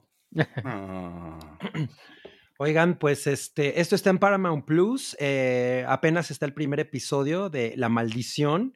Y pues me lo eché hace rato y, güey, me encantó. Me volví así, dije, no mames. De hecho, está en, el- en la plataforma eh, una imagen con el segundo episodio. y Yo pensé que ya estaba, pero no, está así en. Esto se ¿Sale? estrenará pronto. Sale los sábados, creo, ¿no? Eh, la, la verdad no lo sabía, pero gracias por la información. Y este, pues como pueden ver, sale Emma Stone recordándonos por qué es una, además de ser una gran comediante, es una muy buena actriz. Esto es realmente una comedia de humor negro y, y está llena de, persona- de personajes, de gente que es extremadamente incómoda. Y, y además eh, también les puedo decir que es una cosa que, que no, no les aconsejo ver con sus papás. No, está, está bien denso eso. Eh, ajá, o sea, sí, sí, sí, sí, se ven genitales en primer plano y genitales masculinos. Entonces, si, si sus papás se van a escandalizar con ese tipo de cosas, les recomiendo alejarse. Pero bueno, el primer episodio ya está arriba, dura un poquito más de una hora y se trata, eh, es- está bien cagado porque yo le entré sin saber de qué se trataba, ¿no? Eh, dije, a ver, voy a- me encanta luego cuando puedes hacer eso y, y, este, y descubres cosas chingonas. Pero bueno. Se trata de que eh, Emma Stone y el, y el otro vato, que ahorita no sé cómo se llama, eh, son esposos, el que está así abrazándola, son esposos, y, son, digamos que de estos blancos que tienen como culpa blanca, ¿no? Son, son, ella es hija de un, eh, por, por lo que dicen en la serie, es una influencer, que es una persona, es una persona a la que sigue muchísima gente, y entonces ellos están recién casados, llevan un año de matrimonio, y están como tratando de, de, pues de, según ellos, hacer el bien a una comunidad que se llama la española. Pero realmente, pues en, en todas sus, eh, en todos sus procesos para tratar de hacer el bien, lo único que están haciendo es gentrificar la zona, ¿no? Entonces, el primer episodio gira mucho en torno a eso, a que ellos están haciendo esta serie como de la vida, es, un, es un, eh, una serie de la vida real, ¿cómo se llama? Un, Yo diría que es un. es un reality TV. Reality. un reality. Ah, Ajá, basada en la vida de ellos dos. Entonces, en realidad lo que ellos están haciendo, pues es como tratando de- de generar un proyecto de, de sustentabilidad para la comunidad esta en la que ellos radican, pero en realidad, pues todas las cosas que hacen tienen algunos hoyos ahí que puedes decir, "Mm, no, pues esto no está tan chingón, ¿no? Pero aunado a ello, están haciendo una serie televisiva sobre, sobre esta historia, ¿no? Sobre su vida diaria. Entonces eso obviamente eh, se pone todavía más cabrón porque pues el vato que es el, el, productor, el director de la serie, que es este cuate que podemos ver aquí de cabello largo, que es, ¿cómo se llama este dude? Eh, de los eh, Duffy, de los hermanos Duffy. Ah, de los hermanos Duffy, que son los güeyes que hicieron Uncut Gems, etcétera. Entonces, saliendo él y siendo él uno de los productores, obviamente saben como qué tipo de comedia es. O sea, realmente tiene, tiene secuencias que dices, no mames, o sea, ¿cómo, cómo pudieron mostrar Perdón, es Safdi, son los Safdi. Los, los hermanos Safdi, es uno de ellos, ¿no? Entonces, ese personaje es en especial interesante porque el güey, al ser productor, es, un, es el, se supone que es uno de los mejores amigos del esposo, pero el esposo lo invita a ser como el director de su, de su serie, ¿no? Entonces, el güey eh, e, está todo el tiempo como tratando de meter escenas por abajo del agua sin que ellos dos se den cuenta que son cosas pues culeras, ¿no? Y el güey provoca situaciones culeras con tal de tener, de tener este pietaje que pueda ser suficientemente escandaloso y en sus palabras entretenido. Entonces, yo realmente, eh, como el episodio pasado tuvimos ahí medio quejas de que estábamos spoileando demasiado y no sé qué, habría como algunas cosas que yo les quisiera contar que ocurren en, este, que es apenas un episodio, pero no, voy a, no lo voy a hacer, y les, pero sí les puedo decir que hay unos pinches momentos de la serie que sí dije, no mames, estos cabrones, es, o sea, sobre de todo la verga todos. el vato está de la verga, ¿no? O sea, qué güey tan patético, porque es justamente el tipo de persona que, no tiene realmente valores, que no tiene los valores que él dice tener, pero al mismo tiempo para tratar de zafarse de, todas estas situaciones morales en las que va cayendo, comete todavía más errores. Entonces, la, la, serie se llama La Maldición porque se atraviesa con una morrilla que, que es, están grabándolo sin que él se dé cuenta y la morrilla por alguna razón le tira una maldición, ¿no? O sea, eso es muy, muy al principio y así es como realmente empieza la serie. De, de alguna manera me, me, recordó esta serie que ahorita no estaba tratando de acordarme cómo se llama, en la que a partir de un choque eh, del choque de dos, de un, de un vato que, que, maneja un Uber y otra morra, o algo así, se empiezan a pasar todas estas cosas. ¿Cómo se llama esa serie que está súper chingona? Se llama Amores Perros. no me acuerdo. Sí, ¿Quién salía? ¿Quién salía? Ay, era esta de, de, de, de los gringoasiáticos que era una comedia que también estaba en Netflix, estuvo súper chingona, ahorita no me acuerdo. Ah, la de este, eh, ah, sí, sí, sí. La de no me acuerdo. A la de Ali Wong, exacto. Entonces, justamente e, esta, todo empieza a partir de ese, de ese momento de la maldición, ¿no? Entonces, por eso se llama así. Y, y, te vas dando cuenta como desde el primer episodio a este vato las cosas todavía se le van descomponiendo más, pero realmente es como una muy buena, es como un muy buen clavado a cómo funcionan todas estas, todo este pedo de la culpa blanca, de cómo, de cómo la, la a la producción le vale madres lo que tú quieras hacer con tu vida. O sea, que tú dices, güey, me estás, me estás, estás grabando una serie sobre mi vida y el vato les dice, pues sí, ¿no? Entonces hay que grabar todo. Y los güeyes, no, pero no puedes grabar esto y no puedes grabar esto y no puedes grabar esto. Entonces a raíz de eso se empiezan a meter cada vez en más problemas. Y la neta es que la comedia es muy, o sea, no es para nada una comedia de, de, de ¡ah! No, súper no, hilarante, no. es una Es cosa extremadamente incómoda, ¿no? Correcto, sí, eso, eso también me parece. Digo, yo también vi el primer episodio y sí, o sea, como, como tú lo dices, totalmente incómodo, hay cosas que no sabes si reír, te da cringe. Me da, sí, no, o sea, está- O sea, sí, es muy raro. Es muy raro, es un efecto muy raro. Mira, justamente lo está diciendo Alex Salinas que se llama Beef, la serie Ajá, la de... Beef, ajá. Ajá, no me acordaba. Ju- Creo que tiene un poco esa misma, esa misma vibra, nada más que Beef es una serie un poco más rápida. Esta de alguna manera está más... eh, se, se va construyendo más lento. Pero yo creo que en el primer episodio hay tres escenas que yo dije, verga. Li- además literal, Literalmente. verga. Literalmente, o sea, Literal, o sea, o sea, se literalmente. pilín a la gente. Ah, Sí. ya, sí, sí, sí. Lo que pasa es que creo que te fuiste cuando dije eso, pero sí. Sí. Ah, ok. Y, y, por ejemplo, el prim- en la- los primeros, ¿qué serán? 30 segundos de la serie, hay un momento en el que la cámara enfoca a Emma Watson que está pasando algo que es extremadamente incorrecto. Y, y la cámara enfoca su reacción y la morra pasa por una cantidad de sentimientos en esos cinco segundos que, güey, esta mujer es una gran actriz. O sea, tiene esta Sí, capacidad está muy de, tiene esta capacidad de, ge- de- de gesticular de tal manera que, que, güey, o sea, te transmite completamente lo que puede estar sintiendo alguien en esa situación, ¿no? Entonces, ya nada más por eso yo diría que vale mucho la pena. Ella la carga muy cabrón. Sin embargo, obviamente los otros dos güeyes que... Porque realmente los protagonistas, por lo menos del primer episodio, Son los son tres. ellos tres. Y lo hacen de vete a la chingada. Oye, que- oye tengo una, tengo una pregunta para ti. Dime una cosa. Si Emma Stone se, se, se echara un taquito de moronga y te lo eructara en la cara, ¿te lo fumas? Me lo fumo con todo, güey. ¿Ya ves? ¿Ya ves? No manches, eso se va a volver el nuevo estándar. el taco de moronga. Todo el mundo tiene su precio. Exacto. No, pues es que es Emma Stone, güey. O sea, además, te- o sea, evidentemente es una, es una chica que me parece extremadamente atractiva, pero, la, pero su carácter en, en la pantalla es así como de, güey, esta vieja lo super tiene. O sea, su presencia es muy cabrona. Entonces, yo, yo recomiendo mucho de la serie. O sea, el, el primer episodio dije, I'm, I'm there. O sea, sí, es una cosa que quiero ver. Qué chingón. Le voy, le voy a seguir sin duda. Y tú, y- y tú también estás prendido, ¿verdad, Santiago? No, también es igual. O sea, llegué por Emma Stone, pero te quedas por la clase de. Es una historia muy diferente. O sea, no sé a dónde van a llegar con todo esto. Porque no Ajá, a mí me ve- pasa lo mismo. No se ve dónde pueda llegar, pero sí, como dice Cabri, son, son personajes bien, este, ¿cómo podría decirlo? Que se creen personas buenas, pero todas son malas. No hay ningún personaje que se salve, que digas, ese güey vale la pena, todos son horribles y le van a sacar mucho jugo a eso. Sí, yo, yo también creo que, que va por ahí y si el primer episodio es una señal de todo lo que viene, I'm there. Qué chingón. Pues eh, solamente hay un episodio ahorita. eh, la serie se, se está estrenando los fines de semana, me parece. Sí, dijo Santiago que los sábados. El sábado.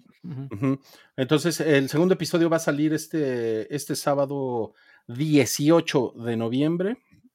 Ahí si le quieren echar el ojo. Nos preguntaba Hugo Irineo que cuánto cuesta Paramount Plus. Cuesta 109 pesos al mes. Es de los servicios baratos. Porque pues obviamente tampoco tiene el, el portafolios, ¿no? Que tienen otros servicios. Pero, Claro. pero tiene Casi cosas siempre- bien chingonas. Casi siempre te lo regalan con algo. Por ejemplo, yo lo tengo incluido en mi paquete de cable. Claro Video me parece que también te lo regala. Entonces hay varios. Una, a mí me una- lo regalaron con una hogaza de pan que compraste. Una con un taco de moronga.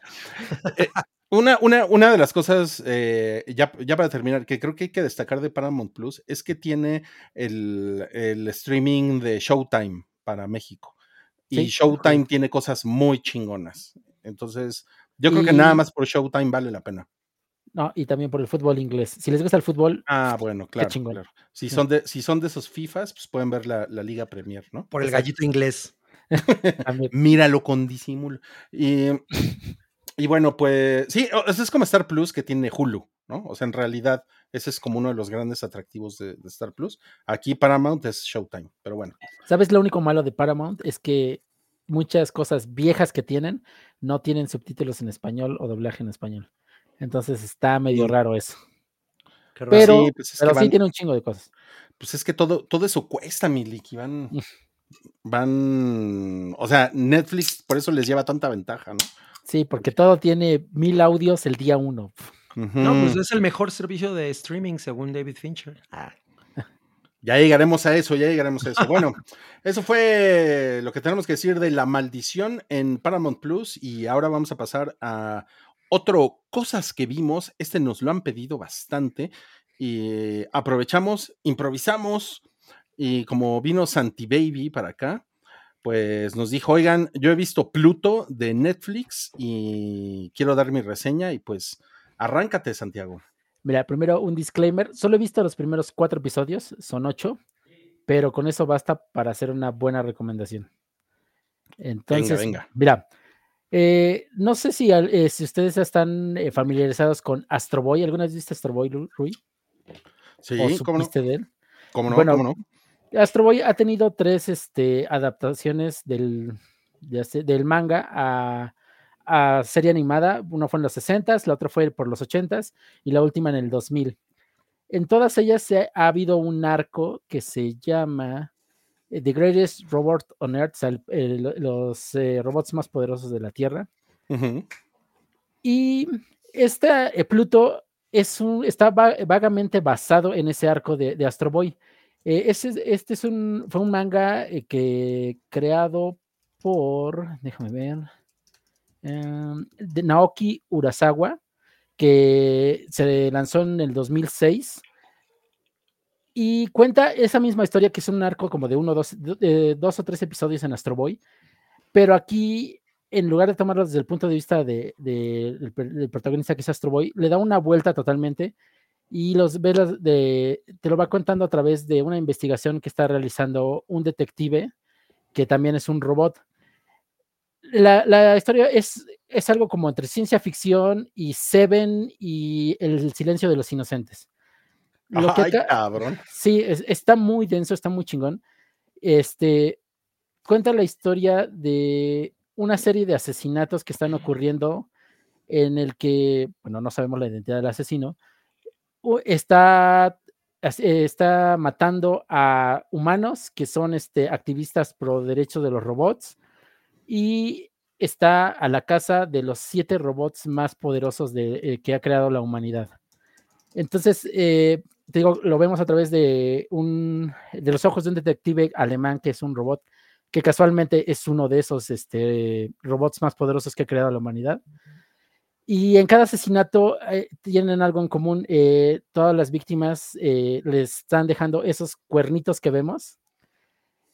Y, lo, este, y empiezan ahí empieza el, el, misterio. Digo que es como se ven porque tiene, que ir a este robot a la casa de, del asesino. Igual toma, toma consejos de otro robot eh, que también en el pasado asesinó a alguien más, que también es el único robot que ha matado a un humano hasta ese entonces. Este, y entonces va, se va desarrollando la historia. Lo interesante de todo esto es que no solamente se trata de los asesinatos, sino que te van mostrando que estos robots que están siendo, que son los este, blancos del, del, asesino, te presentan poco a poco sus vidas, qué, qué, son, eh, y los desarrollan de tal forma que cada capítulo es de una hora. En el primer episodio hay un, la, segunda media hora es una cosa impresionante porque vemos la vida de un robot que antes era una máquina eh, de guerra que ahora está al cuidado de, que está cuidando a un este, compositor musical que se está que, está ciego y que se está quedando poco a poco sordo y, el, y, vamos viendo cómo ese robot empieza a, desarrollar una sensibilidad tal que quiere él empezar a crear música, quiere aprender a crear música. Y te va, te va enseñando la personalidad, la historia, el background de cada, cada uno de los robots. Y es una cosa muy, no sé, ¿cómo explicarlo? Muy, muy bonita. Es que es, es precioso tanto la historia como la animación. Y, el, y, aparte el misterio que rodea todo esto cada vez más, más, más hondo. Y es una historia, eh, es una serie de, de cuentitos que se, que se ligan sobre los asesinatos. Y no, no, no, podría recomendarla más. Creo que es de, el producto de los mejores productos, productos que tiene Netflix ahorita.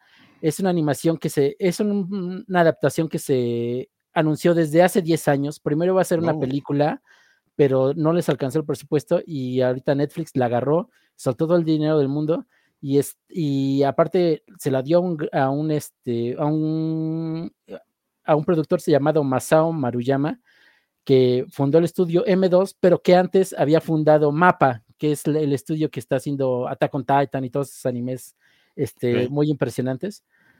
Entonces, la verdad, lo recomiendo, es algo muy profundo.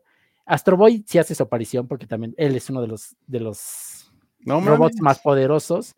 Te digo, es, agarraron ese arco y sí aparece ahí, pero, puta, o sea, véanlo, eh, digo, llevo cuatro episodios, no, todavía no sé cómo acaba, pero lo que, lo que llevo, o sea, hasta por eso llevo pocos, porque me los estoy así este, de poco a poco, porque son muy disfrutables, son muy largos y sí te deja pensando en, ya sea la humanidad, por así decirlo. Ah, mira, mira, nos pone Hugo Irineo muy filosófico. La vida de un robot, por definición, no es tan vivo. O sea, ¿qué estás diciendo? ¿Que, nunca viste Blade Runner, Hugo Irineo? ¿Y o qué? Y ese, es exactamente el punto, porque se supone que en este eh, universo los robots están tan avanzados que es imposible este, distinguirlos de un humano. Claro. Para, para, distinguirlos tienen que pasar por arcos de, ya sabes, de detección de metal, pero no solo eso, sino que detectan la inteligencia y todo eso. Y aún así hay robots que no, que pasan esas pruebas. Ajá. es, si eh, tiene algo como de Blade Runner, tiene, digo, como algo como Seven, como del Silencio de los Inocentes. todo eso está muy chingón. Y, y en el trasfondo, todo esto viene de que hablan de una guerra que ocurrió en Asia y estaba leyendo que prácticamente está haciendo una alegoría a la, la invasión de Estados Unidos a Irak. Entonces, No, todo cabrón. eso se, se- lo, lo condensan en esta historia y está bien chingona. O sea, véanla, de verdad, no se van a arrepentir y se la van a pasar muy bien. No mames, súper vendida, ¿eh? Sí, Sí, la sí. quiero ver, ¿eh? No, Rui, bien no bonita. te- a ti te van a encantar. o sea, es, es tu tipo de cosas. Detectives, ciencia ficción, asesinatos. eso, no- no mames. Mira, para Fantastic. Mr. Cucles que estaban, eh, ya yo voy a cancelar Netflix, la Netflix. Ah, eso fue hace como un año.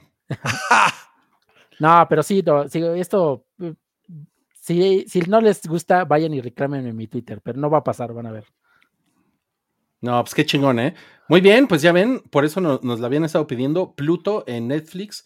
Y pues ya, ¿eh? Mira, ya, ya nos dijeron por ahí, Stevens, ¿para cuándo van a hablar de serie- la serie de HBO, Planeta de Recolectores? También esa me la recomendaron y a la próxima que venga yo por acá se las voy a reseñar para que vean. No, pues vamos a invitar a, a Santiago a que venga más seguido para que pueda platicar de, de estas nerdadas que hacen las delicias de la audiencia del hype, ¿verdad? Correcto. Ok, pues muchas gracias Santi y pues vamos a lo último que traemos para ustedes en las cosas que vimos esta semana y pues es una actualización de Invencible de Amazon Prime Video. Eh, ¿tú, la, ¿Tú la ves Santiago? Sí, sí, pero, pero no, mira, no he visto nada de la segunda temporada porque es que apenas acabé de ver Gen B y como, como va del parecido, que quise primero desintoxicarme de eso y después le entré Invincible. Claro, claro, sí. No, pues acá eh, Invencible de Amazon Prime Video ya van dos episodios los viernes. Ya ven que los viernes es viernes de Invincible. ¿no? Entonces mañana va a salir el viernes de ceniza. Ah, viernes de Invencible. No, mames. ahí estamos viendo a mi novia Atom Eve, que mira, fíjate que también la- le aguantaba los taquitos de moronga a Atom Eve. ¿eh? Sí. Me encanta. Sí, sí, sí. Y pues, muy, muy bien, ¿eh? Muy bien. Invencible, me da mucho gusto reportar que está muy bien la, la segunda temporada. Hay como algunos misterios ahí, que ustedes, no voy a, no voy a decir spoilers, pero ustedes se van a, se van a preguntar básicamente, ¿dónde está tal güey? ¿Dónde está tal güey? ¿Qué está pasando por aquí? ¿no? Y creo que de lo, de lo más interesante es que hay una, hay una especie como de, como de tratamiento del, del tema de los multiversos. Y creo que se entiende porque este es un cómic que ya tiene pues varios años, ¿no? No, no es como que se hayan subido al mame, ¿no? De, pues ya saben, ¿no? La película esta que, que ganó el Oscar el año pasado, ¿cómo se llama? Este, Everything, everywhere, all at once. Exactamente esa, ¿no? O sea, no es así como de, ay, no mames, los multiversos están de moda, hay que hacer ahora In- Invisible de esto, ¿no? O sea, yo creo que no va, no va tanto por ahí, ¿no? Pero hay un tratamiento súper interesante que tiene que ver con eso. Y pues esto, o sea, esta segunda temporada va de el problema freudiano de Invincible con su papá, ¿no? Que es así como, puta, ¿qué tanto se parece a su papá? ¿no? A su papá genocida, ¿no? ¿Qué tanto es, o sea, tiene como, pesa más el, su ADN terrestre o su ADN bultru, ay, ¿cómo se llaman estos güeyes? Bul- siempre se me olvida, bultru, acuerdo. bultruianos o... Eh, esa, esa mamada, ¿no? Que son, que son estos, es, es esta raza de supermanes que, que se la pasan esclavizando a todos los planetas que pueden, ¿no? En, la, en, la, en, en el universo. Y está, e- eso está como muy bien. Los dos primeros episodios realmente lo que están haciendo es como sentar las bases de un montón de cosas porque están soltando historias así, están soltando como muchos storylines, ¿no? Pa, pa, pa, ¿no? Y hay, per- hay personajes nuevos, hay unos personajes que dices, puta, ¿para dónde va a ir esto? No sé, ¿no? Eso, es, eso está chingón, ¿no? Pero sí implica, pues, que estemos ahí cada viernes, ¿no? Porque aparte estos güeyes están soltando Invencible uno a la semana, ¿no? Y creo, creo que van a ser 10. pero no, o sea, o sea, como que sí es necesario que estés ahí cada viernes averiguando qué chingados es lo que está pasando con estos nuevos storylines, con estos nuevos personajes, ¿no? Entonces, es, o es un poco complicado porque los dos primeros episodios pues se sienten como un setup, ¿no? De lo que viene. Y estamos hablando que son episodios de 50, Viltrumitas, gracias, gracias a Boga Reyes. Eh, y estamos hablando de episodios de 50 minutos, entonces sí, sí son largos, sí pasan un chingo de cosas, ¿no? O sea, lo que pasa podría uno decir que es como anecdótico, pero es que realmente se está empezando como a construir una historia que se, que se ve que va a estar cabrona, ¿no? O sea, yo he sido un imprudente, me he puesto a ver... Puros spoilers. Spoilers así en Wikipedia. No, soy, soy un asco. Es que a mí me da mucho morbo. A ver a dónde va. Sí, porque creo que, creo que una cosa interesante de, de Invencibles es que se trata mucho como del, como, como de el ranking de, de quién es más culero y quién es más fuerte. Ok. Entonces, la verdad es que es así como esos, así como esos güeyes que se meten a cuora a, a ver quién ganaba entre Goku, entre Goku y One Punch Man, ¿no? o sea, hay, una, hay unas discusiones así, pero con, con, Invencible que está, está muy cagado, ¿no? Está muy cagado cómo te lo, cómo te lo explican.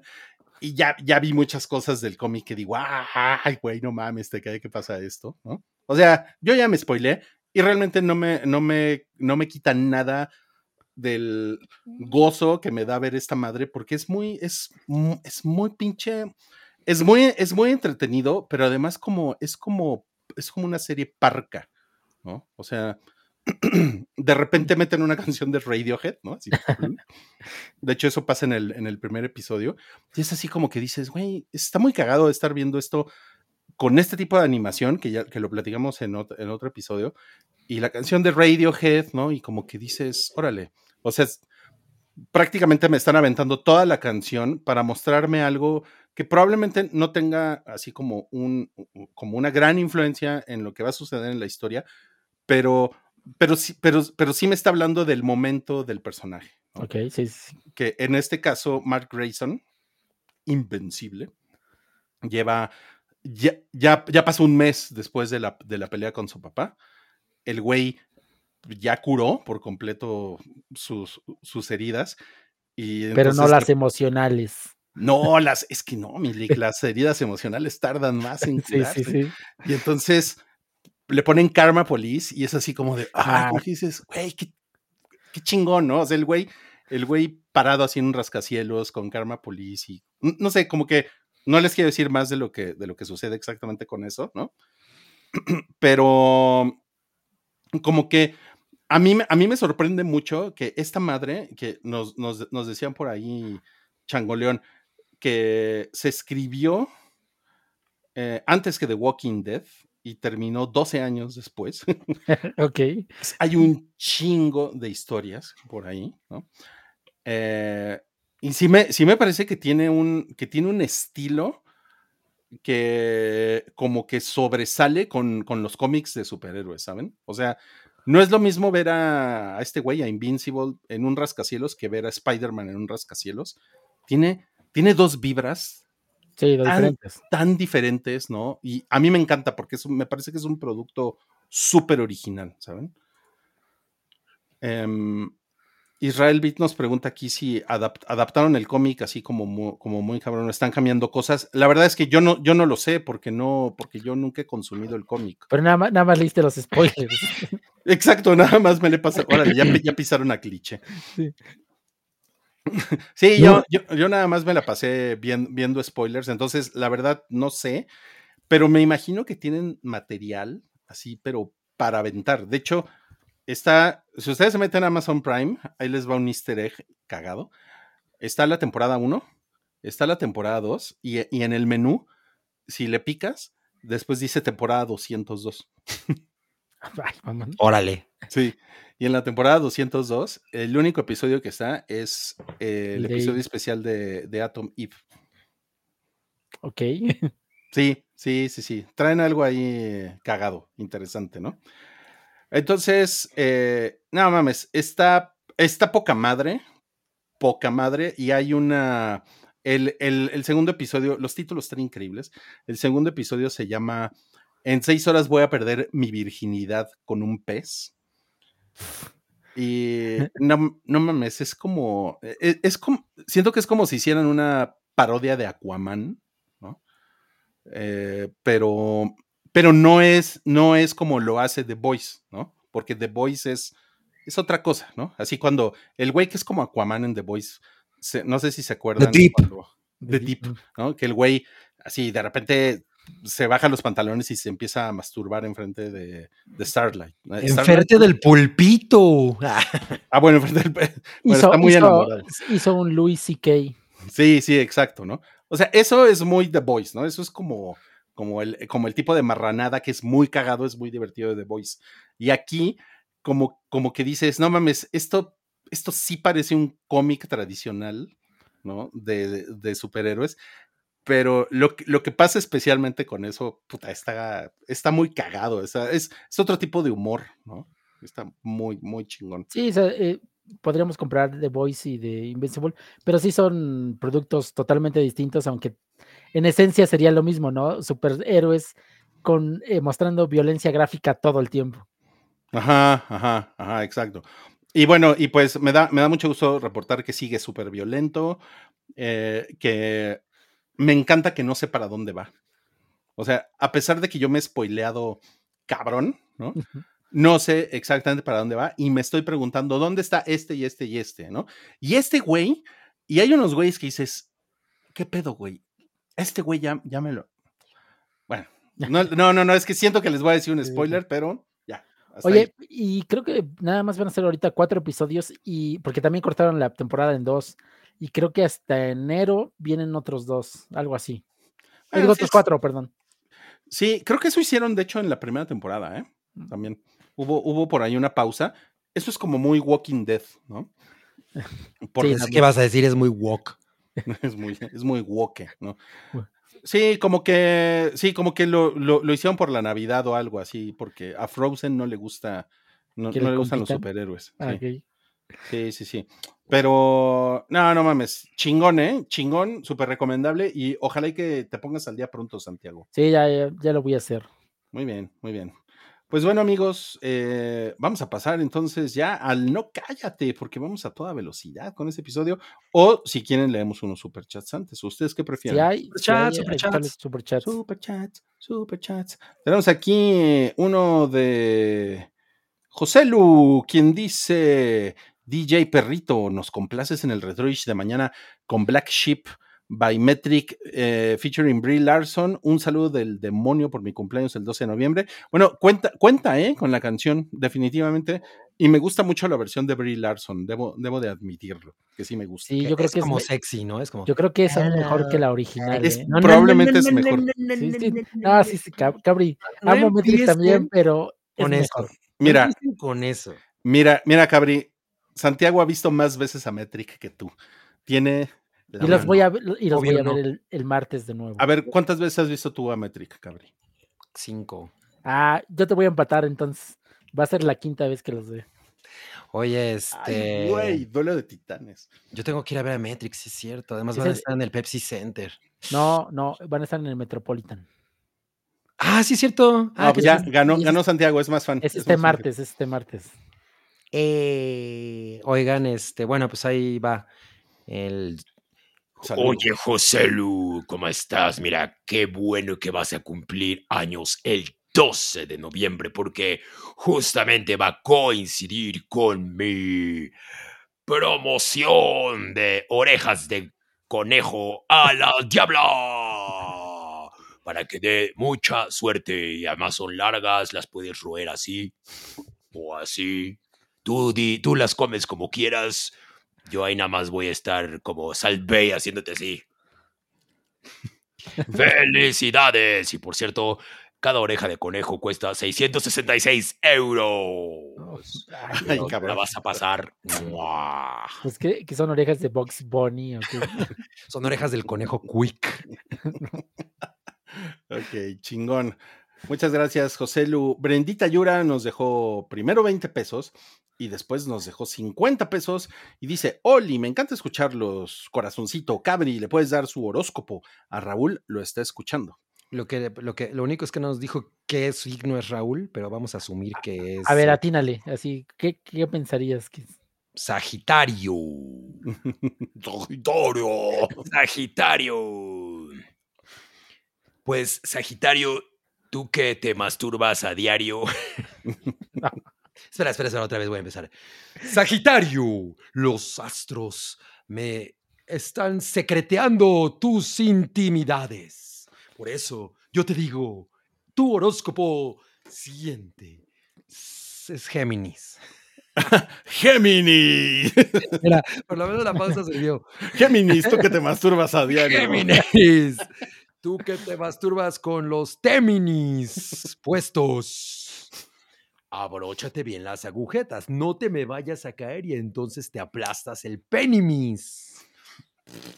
Por cierto, tus croquetas de la suerte son las purina, porque pues son más puras que las otras, por eso son purina. Te deseo hoy, mañana y siempre mucha paz. Y sobre todo, mucho, mucho amor. Perdón, no estaba preparado. Qué mal, qué mal pedo que Raúl no, no es Sagitario. A lo mejor es G, Géminis, ascendencia Sagitario. Ajá, exacto, exacto. Ay, güey, no, no, pues ya, ya vi que lo tenías muy preparado para Sagitario, pero no para Géminis. No mames. Exacto, exacto. Me agarró en curva. Sí, te agarró en curva. Bueno, pues vámonos al no cállate.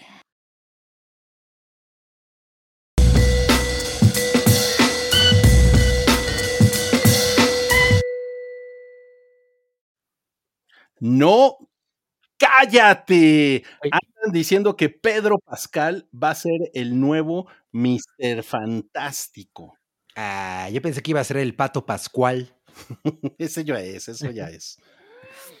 Sí, no. ¿Cómo, cómo la ven, eh? ¿Les gusta o no les gusta? Ay, a mí sinceramente me da lo mismo. eh. Mira, la verdad es que yo de entrada ni soy fan de los Cuatro Fantásticos. ¿Eh?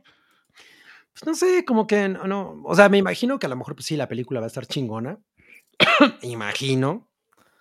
Quisiera pensar.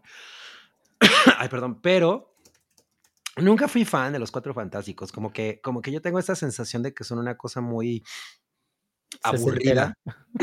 aburrida.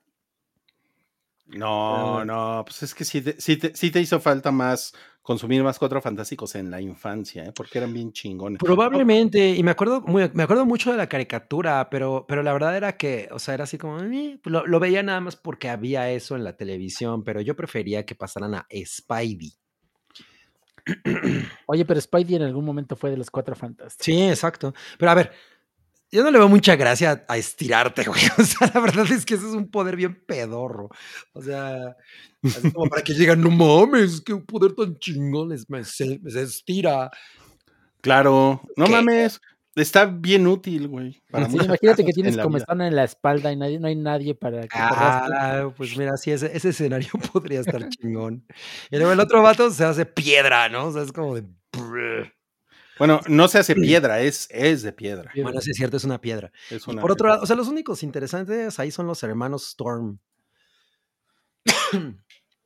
Porque uno se hace fuego y, el, y la otra no la ves.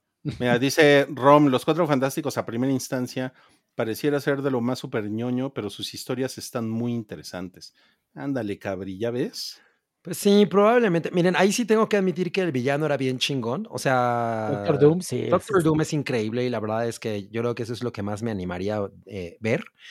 Que, por cierto, ¿quién era Doctor Doom en, la, en las pasadas horrendas? Eh, era... Ya, era un- era, era un güey que salía en Nip Talk. Es cierto, era ese vato. Yo pensé que era Fassbender, pero no, No, sí no, es no, no. Fassbender todavía no estaba, no era Ajá. famoso. Sí, pero, pero Doctor Doom sí es una cosa muy chingona. La verdad es que me, me interesa qué van a hacer con ese personaje. Pero, pero los cuatro fantásticos, así de el señor Liga y el señor Piedra, la verdad es que me dan igual. Mira, te pusieron el Mr. Fantastic de los 2000 para que es un mega cabrón. Ah, pues Ah, fíjate mira. que ese ni sí no te, lo, no te lo he manejado. A lo mejor tengo que empaparme más de esa mitología. O sea, del- sí, sí, efectivamente, el, o sea, si, si el Doctor Doom sale eh, pronto, ¿no? Porque también pueden aplicar la de va a salir en ocho películas y pues. Ay, no, qué Ojalá, mamada. Sí, ojalá no, y que no. Pero a mí me parece que es, pues es un gran movimiento poner a, poner a Pedro Pascal como Reed Richards, ¿no? Yo creo que aparte nadie lo veía venir, ¿no? O sea, todo el mundo tenía otra idea y que sea Pedro Pascal. Yo, yo por lo menos eh, creo que es de los no había visto a nadie que lo sugiriera. No, no, no, no. O sea, a mí sí me parece interesante. Y además, pues ya salió como una nota muy seria, salió en Deadline, que es, que es como de esos medios así que están Ah. persiguiendo la noticia. Y se ve que traen buena fuente y están diciendo que Pedro Pascal ya está como muy avanzado en, en las negociaciones con, con, con Marvel. Sí, O sea, era, hecho- era cuestión de las fechas, ¿no? Que se pusieran de acuerdo para ver si encajaba en su. Porque ese güey tiene mucho trabajo, ¿no? Sí. Exacto. Yo creo que eh, eh, para hacer el casting le pidió a, a su- a sus amigos que lo estiraran, ¿no? Así de. Vean, me cuento, me "Es- es- estiro. Estírenme para que llegue a, a Marvel Studios así. Mira, le, le pusieron la prueba así de que ponte derecho, no dobles las rodillas y si llegas al piso, eres el Doctor Fantastic. Ándale. Esa es, es como la prueba de fuego para ser Doctor, Doctor Fantastic, Reed Richards. De, de- de hecho, bueno, eh, Pedro Pascal mide un 80, ¿eh? No Pero, mames. pero- serio? Sí, sí, pero, pero con el cuello estirado de Reed Richards mide 210. No, No, pues, yo creo pues, que puede alcanzar más. Qué padre super, sí, qué padre superpoder. O sea, con ese superpoder, por ejemplo, cuando tú, cuando su, cuando su Storm esté en su, en el baño y Reed Richards esté cocinando, pues puedes tirar la cabeza y decirle, ¿qué, qué vas a, con qué salsa vas a querer tu pasta, mi su? ¿No? Así. superpoder, güey. Es un superpoder, sí. Es sí un superpoder. No, pues chingón, ¿eh? Chingón. A mí me parece chingón que ojalá y que lo, y que lo hacen porque, o sea, ojalá y que lo hagan porque el MCU necesita urgentemente, después de, del fiasco de, de Marvels, sí necesita buenas noticias, ¿eh? Pero esto cuándo va a salir? Se supone que en 2025, me parece. No, mames. Ya, ya está, ya es 2024, cabrón, ya. Sí, bueno, eso ya, no es, sí. ya no es tanto tiempo, sí. Oye, ¿y qué opinas, Rui, de que Vanessa Kirby es la principal candidata para ser Sue Storm? No, mames, yo estaría muy ahí. Está poca madre. Esa morra, esa morra lo tiene severamente. Sí, Sí. y ella en entrevistas sí ha dado como que, así de que, pues. ¿Pistas? Sí, ajá. No lo ¿Qué ha dice? negado. Ahora no me ven. Ahora no me ven. Ahora me Sí. ven. Ahora no me ven. Oigan, y si ponen a Chris Evans otra vez de, de la antorcha humana. Ay, a mí él me cae re bien. Yo No, que lo es- haga. Eh, Ahí, ahí el, el- creo que el candidato número uno este es este güey que salió en Stranger Things, este, el metalero. Ah, ¿en serio? Sí, Ah, él no el- mames, él- sí, ¿neta? Sí, él es el que, el que hay más rumores de él. Joseph Quinn se llama. Ajá, sí. Oh. No, sí está, sí se me hace raro. Y pues como la mole, pues puede ser cualquier güey, pero con, con piedras encima. ¿no? Le, van- a poner piedras. Otro poder increíble. ¿Se acuerdan de que había una, había una versión, en la- de la- o sea, sí había una versión de los Cuatro Fantásticos en, la- en la que la mole pues ya se quedaba así para siempre, ¿no? Con su, con su acné.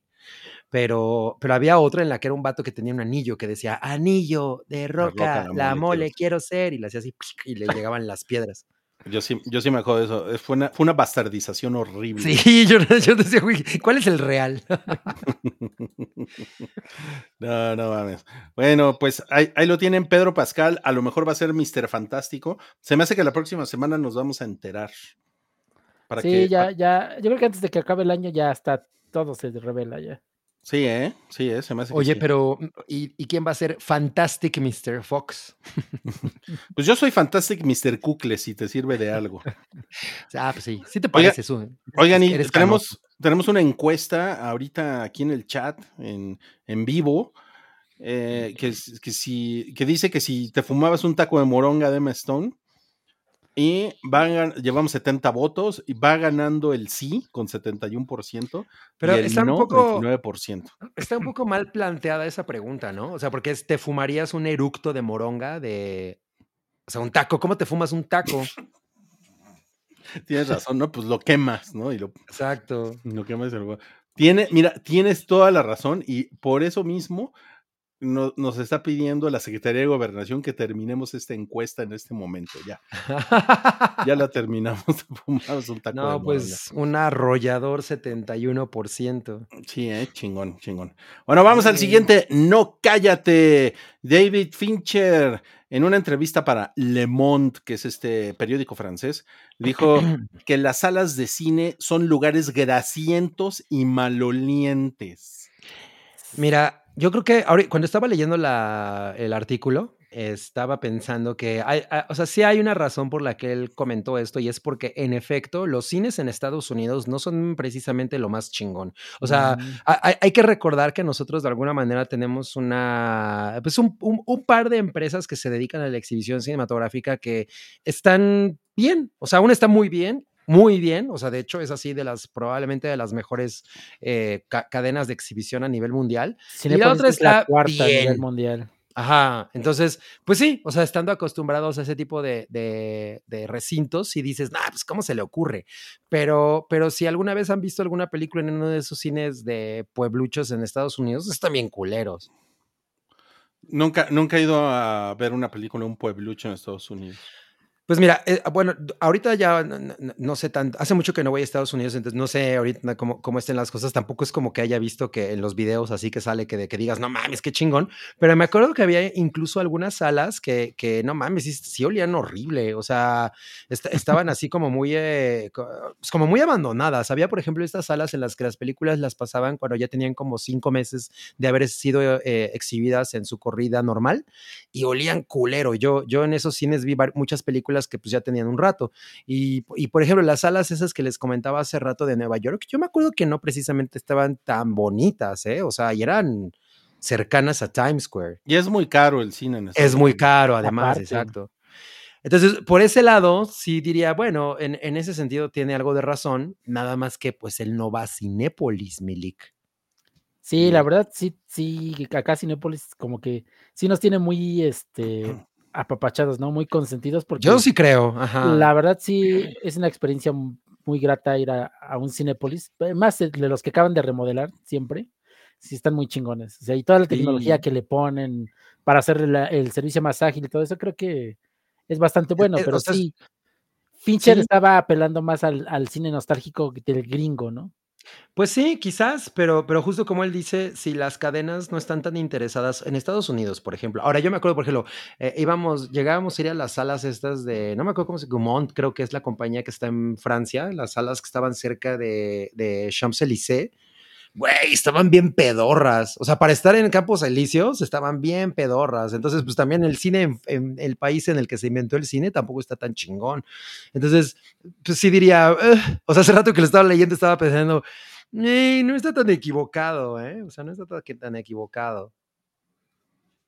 Bueno, y además eh, la- en, la, en la entrevista de, de Fincher, pues él hace mucho, mucho énfasis en, en cómo Netflix cuida los, los productos para que se vean chingón, para que suenen chingón. O sea, yo, yo creo que si tienes una buena tele 4K, puede, puede- tu experiencia de ver una película en Netflix es, es, es bastante Es chingona, sí, Sí. o sea, tu, tu experiencia de ver las crónicas del taco. Ah, este, pero, o sea, sí, yo, yo me imagino, bueno, también él, él fue de esas personas que empezaron el producto eh, premium en Netflix, ¿no? Recordemos que, pues, él hizo House of Cards y yo me acuerdo que, que cuando salió House Son of Cards, socios. Se veía Ajá. cabrón. o sea, sí, yo decía, sí. no mames, si así se van a ver las cosas en esta madre, puta, esto va a estar muy perro, ¿no? Ya después, obviamente, se dejaron, eh, se dejaron eh, abrumar por la cantidad de contenido que hacen, pero bueno, para, para, la, para la manera en la que lo tratan a él o la, o la que tratan sus productos, creo que ahí sí él tiene una, o sea, como razón para, para hablar de esta manera. Sí, es que por- a él no le han cancelado todavía series. Él, él es el que las cancela. Dice, ah, ya no voy a hacer Mindhunter temporada 3. Que era una pinche preciosura, ¿eh? O sea, sí, sí, sí. Sí, y no va a estar hablando mal de la gente que le da cheques en blanco para hacer lo que se le antoje, ¿no? Claro, claro. claro, claro. No, pues entonces, o sea, lo que me están diciendo es que podemos disculpar a David Fincher por ser tan mamón. Pues yo, o sea, no necesariamente, pero, pero, o sea, si leemos, si leemos esta cita considerando las salas que tenemos aquí en México, pues sí dices, no mames, mi David. Hay que invitarlo a que se dé una vuelta. Ajá, exacto. que decirle, mira, mi David, te voy a invitar unas palomitas de, che- de chetos. No, Con un sushi hecho con un ahí, su- exacto, en- con un- ahí en el VIP. para que veas, para que, para que te des cuenta de cómo vemos tus películas. Y te por lo acá. pasas todo con un icy de uva. Híjole, pero sí, le, sí, esto sí le va a cagar. O sea, supongo que le ha cagado a, pues a muchos de sus colegas, ¿no? Porque lo que están tratando de hacer es rescatar la asistencia a, las, a los cines. Claro. Y este cabrón le está tirando completamente para el otro lado. ¿no? Claro, pero, pero creo que, que sí hay una, pues, un- como una cosa que hay que, o sea, una parte que hay que analizar de, ok, eh, es cierto que, que, a- que para la, como está ahorita el nivel de, de producto, en, por lo menos en, en términos técnicos, las salas de, de exhibición en Estados Unidos no están a la altura, entonces como que sí tendrían que hacer algo los exhibidores para, pues, para meterle más calidad y, dar, y darle cosas más chidas al público, ¿no? Sí, no, no, yo no sé si la proyección se haga igual con la tecnología que saca te digo. Ves que todo es digital, que no tiene proyección, proyección láser, creo que en el IMAX es lo que promocionan. Sí se ve la gran diferencia hace unos cinco años, o sea, la, la- la calidad de las proyecciones sí son mucho mejores. Digo, no sé si allá sea igual o no, pero creo que Fincher necesita una actualizadita por ahí. No, pues que se vaya aquí a. a- Que se vaya a los reyes. Ya nos pusieron exacto al Cinemex de los Reyes.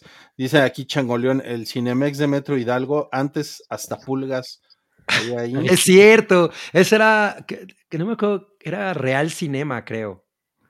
Ay, pinches cines culeros. Sí, yo, yo ahí vi este Judge, Judge Dredd, la de Stallone. Y estaba culero. Por cierto, ya- el, los 90. el- el domingo vamos a hacer un especial en, eh, en Patreon de, de cines viejitos, de, de nuestras experiencias en cines viejitos. Es verdad. Va a estar muy cagado. No va a estar Wookie, por desgracia, porque, porque Wookie se va a buscar más anécdotas de Wookie en el extranjero. Pero, pero, pero vamos a hacer un especial, vamos a hacer un especial de, pues así como de eh, historias de cómo eran los cines en los 80, en los 90. Va a estar muy cagado.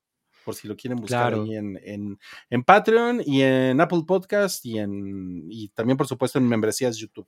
¿Vale? Ya que estamos en Sí, va a, estas, estar, va- ¿no? va a estar muy bueno. Sí, va a estar chingón. Y pues bueno, amigos, con esto hemos acabado ya con el Eh, episodio 507. La próxima semana es el 508. Aquí, ahí les va el spoiler. La próxima semana se estrena Napoleón. No Madre, yo creo que faltaba más. Yo también. Wow. No, pues ahora sí ya se me pararon los pezones. Aquí tenemos a Ridley Scott y, a, y al Guasón echando el coto en el, en el set de, de Napoleón. Y pues la idea es que lleguemos eh, todos ya muy vistos de la película. Nap- napoleoneados. Napoleonados, exacto, pues para, para poder platicarles qué, no, qué nos pareció, ¿no? Y pues yo, yo estoy muy hypeado porque justamente es el tipo de película que, que creo que vale Sí. cabrón la pena ver, ver en el cine, ¿no? Y yo creo que, o sea, yo sí estoy esperando que Ridley Scott le haya metido, eh, o sea, que, que sea de sus cosas chidas, ¿no? Porque, porque sabemos bien- muy bien Es que... una épica. Ajá, sabemos muy bien que hace un chingo de cosas, no todas son necesariamente tan buenas. Lo último que yo vi de él que dije, no mames, qué cosa tan hermosa, fue el último duelo. Ah, muy Y cabrona. es muy Ah, cabrona película, pero, pero bueno, yo a esto le traigo unas Mira, pinches ganas de no mames. A mí se me hace que cuando le avisaron, oye Ridley, este, pues iba, sí iba a salir Joaquín Phoenix, sí aceptó. Ridley Scott dijo, ay, entonces sí me, sí me voy a apurar para que quede chida la película. me da pena quedarle mal a ese güey. Oye, pues, sí, pero, pero qué, qué, qué caballerazo es Ridley Scott. O sea, eso ha sido de mis mejores entrevistas Pues one es, que on es- one. es Don Ridley Scott. Es Don Sir Ridley Scott. Sí, Ridley Scott, sí. Mira. Sí. Entonces, bueno, amigos, el 23 de noviembre, próxima semana, 7 y cuarto de la noche, vamos a estar aquí en el Hype, en el episodio 508. Ahí les dejamos los códigos QR por si nos quieren seguir también en Apple Podcast y en Spotify para que se lleven este podcast en audio, aunque en Spotify también pueden verlo, ya como ustedes decidan. Y pues, gracias, gracias a Santiago y gracias a Cabri por pasar esta Gracias, noche. Gracias. Nos la pasamos chingón. Sí, nos la pasamos bomba, ¿eh? Nos, nos vemos en Retroish el sábado, que va a ser el quinto episodio de esta temporada otoñal. Va a ser a las 9 de la noche. Y como les decíamos, el domingo tenemos este episodio especial de cines viejitos, nada más para pues lo- los miembros del hype que, que nos regalan su dinerito en las membresías que les ofrecemos con, con mucho gusto y con mucho cariño, ¿va? Exacto. Oye, a ver, Rui, tú de, o sea, como, como qué cines piensas que vas a mencionar en ese episodio No, ahí? pues no voy a decir spoilers. Ah, Tienen, que llegar, tienen que llegar ese día y escuchar el, el episodio para que Mm. sepan de qué estamos No, pues para, para- el tráiler, el tráiler de vamos a hablar de este. y Ok, voy a hablar Hollywood, de- la raza, hay muchos más. Voy a hablar de y de Yo, yo sí fui alguna vez al cine Hollywood. no, no spoilers, favor, Ah. no spoilers, no spoilers. Hay que dejar las cosas buenas para, para la sorpresa. Para, para- para el, para el momento de la verdad. Exacto, exacto. Bueno, Pues va. nos vemos amigos, gracias. Gracias, a todos. Gracias. Les mandamos mil besos y los queremos. Bye. Bye.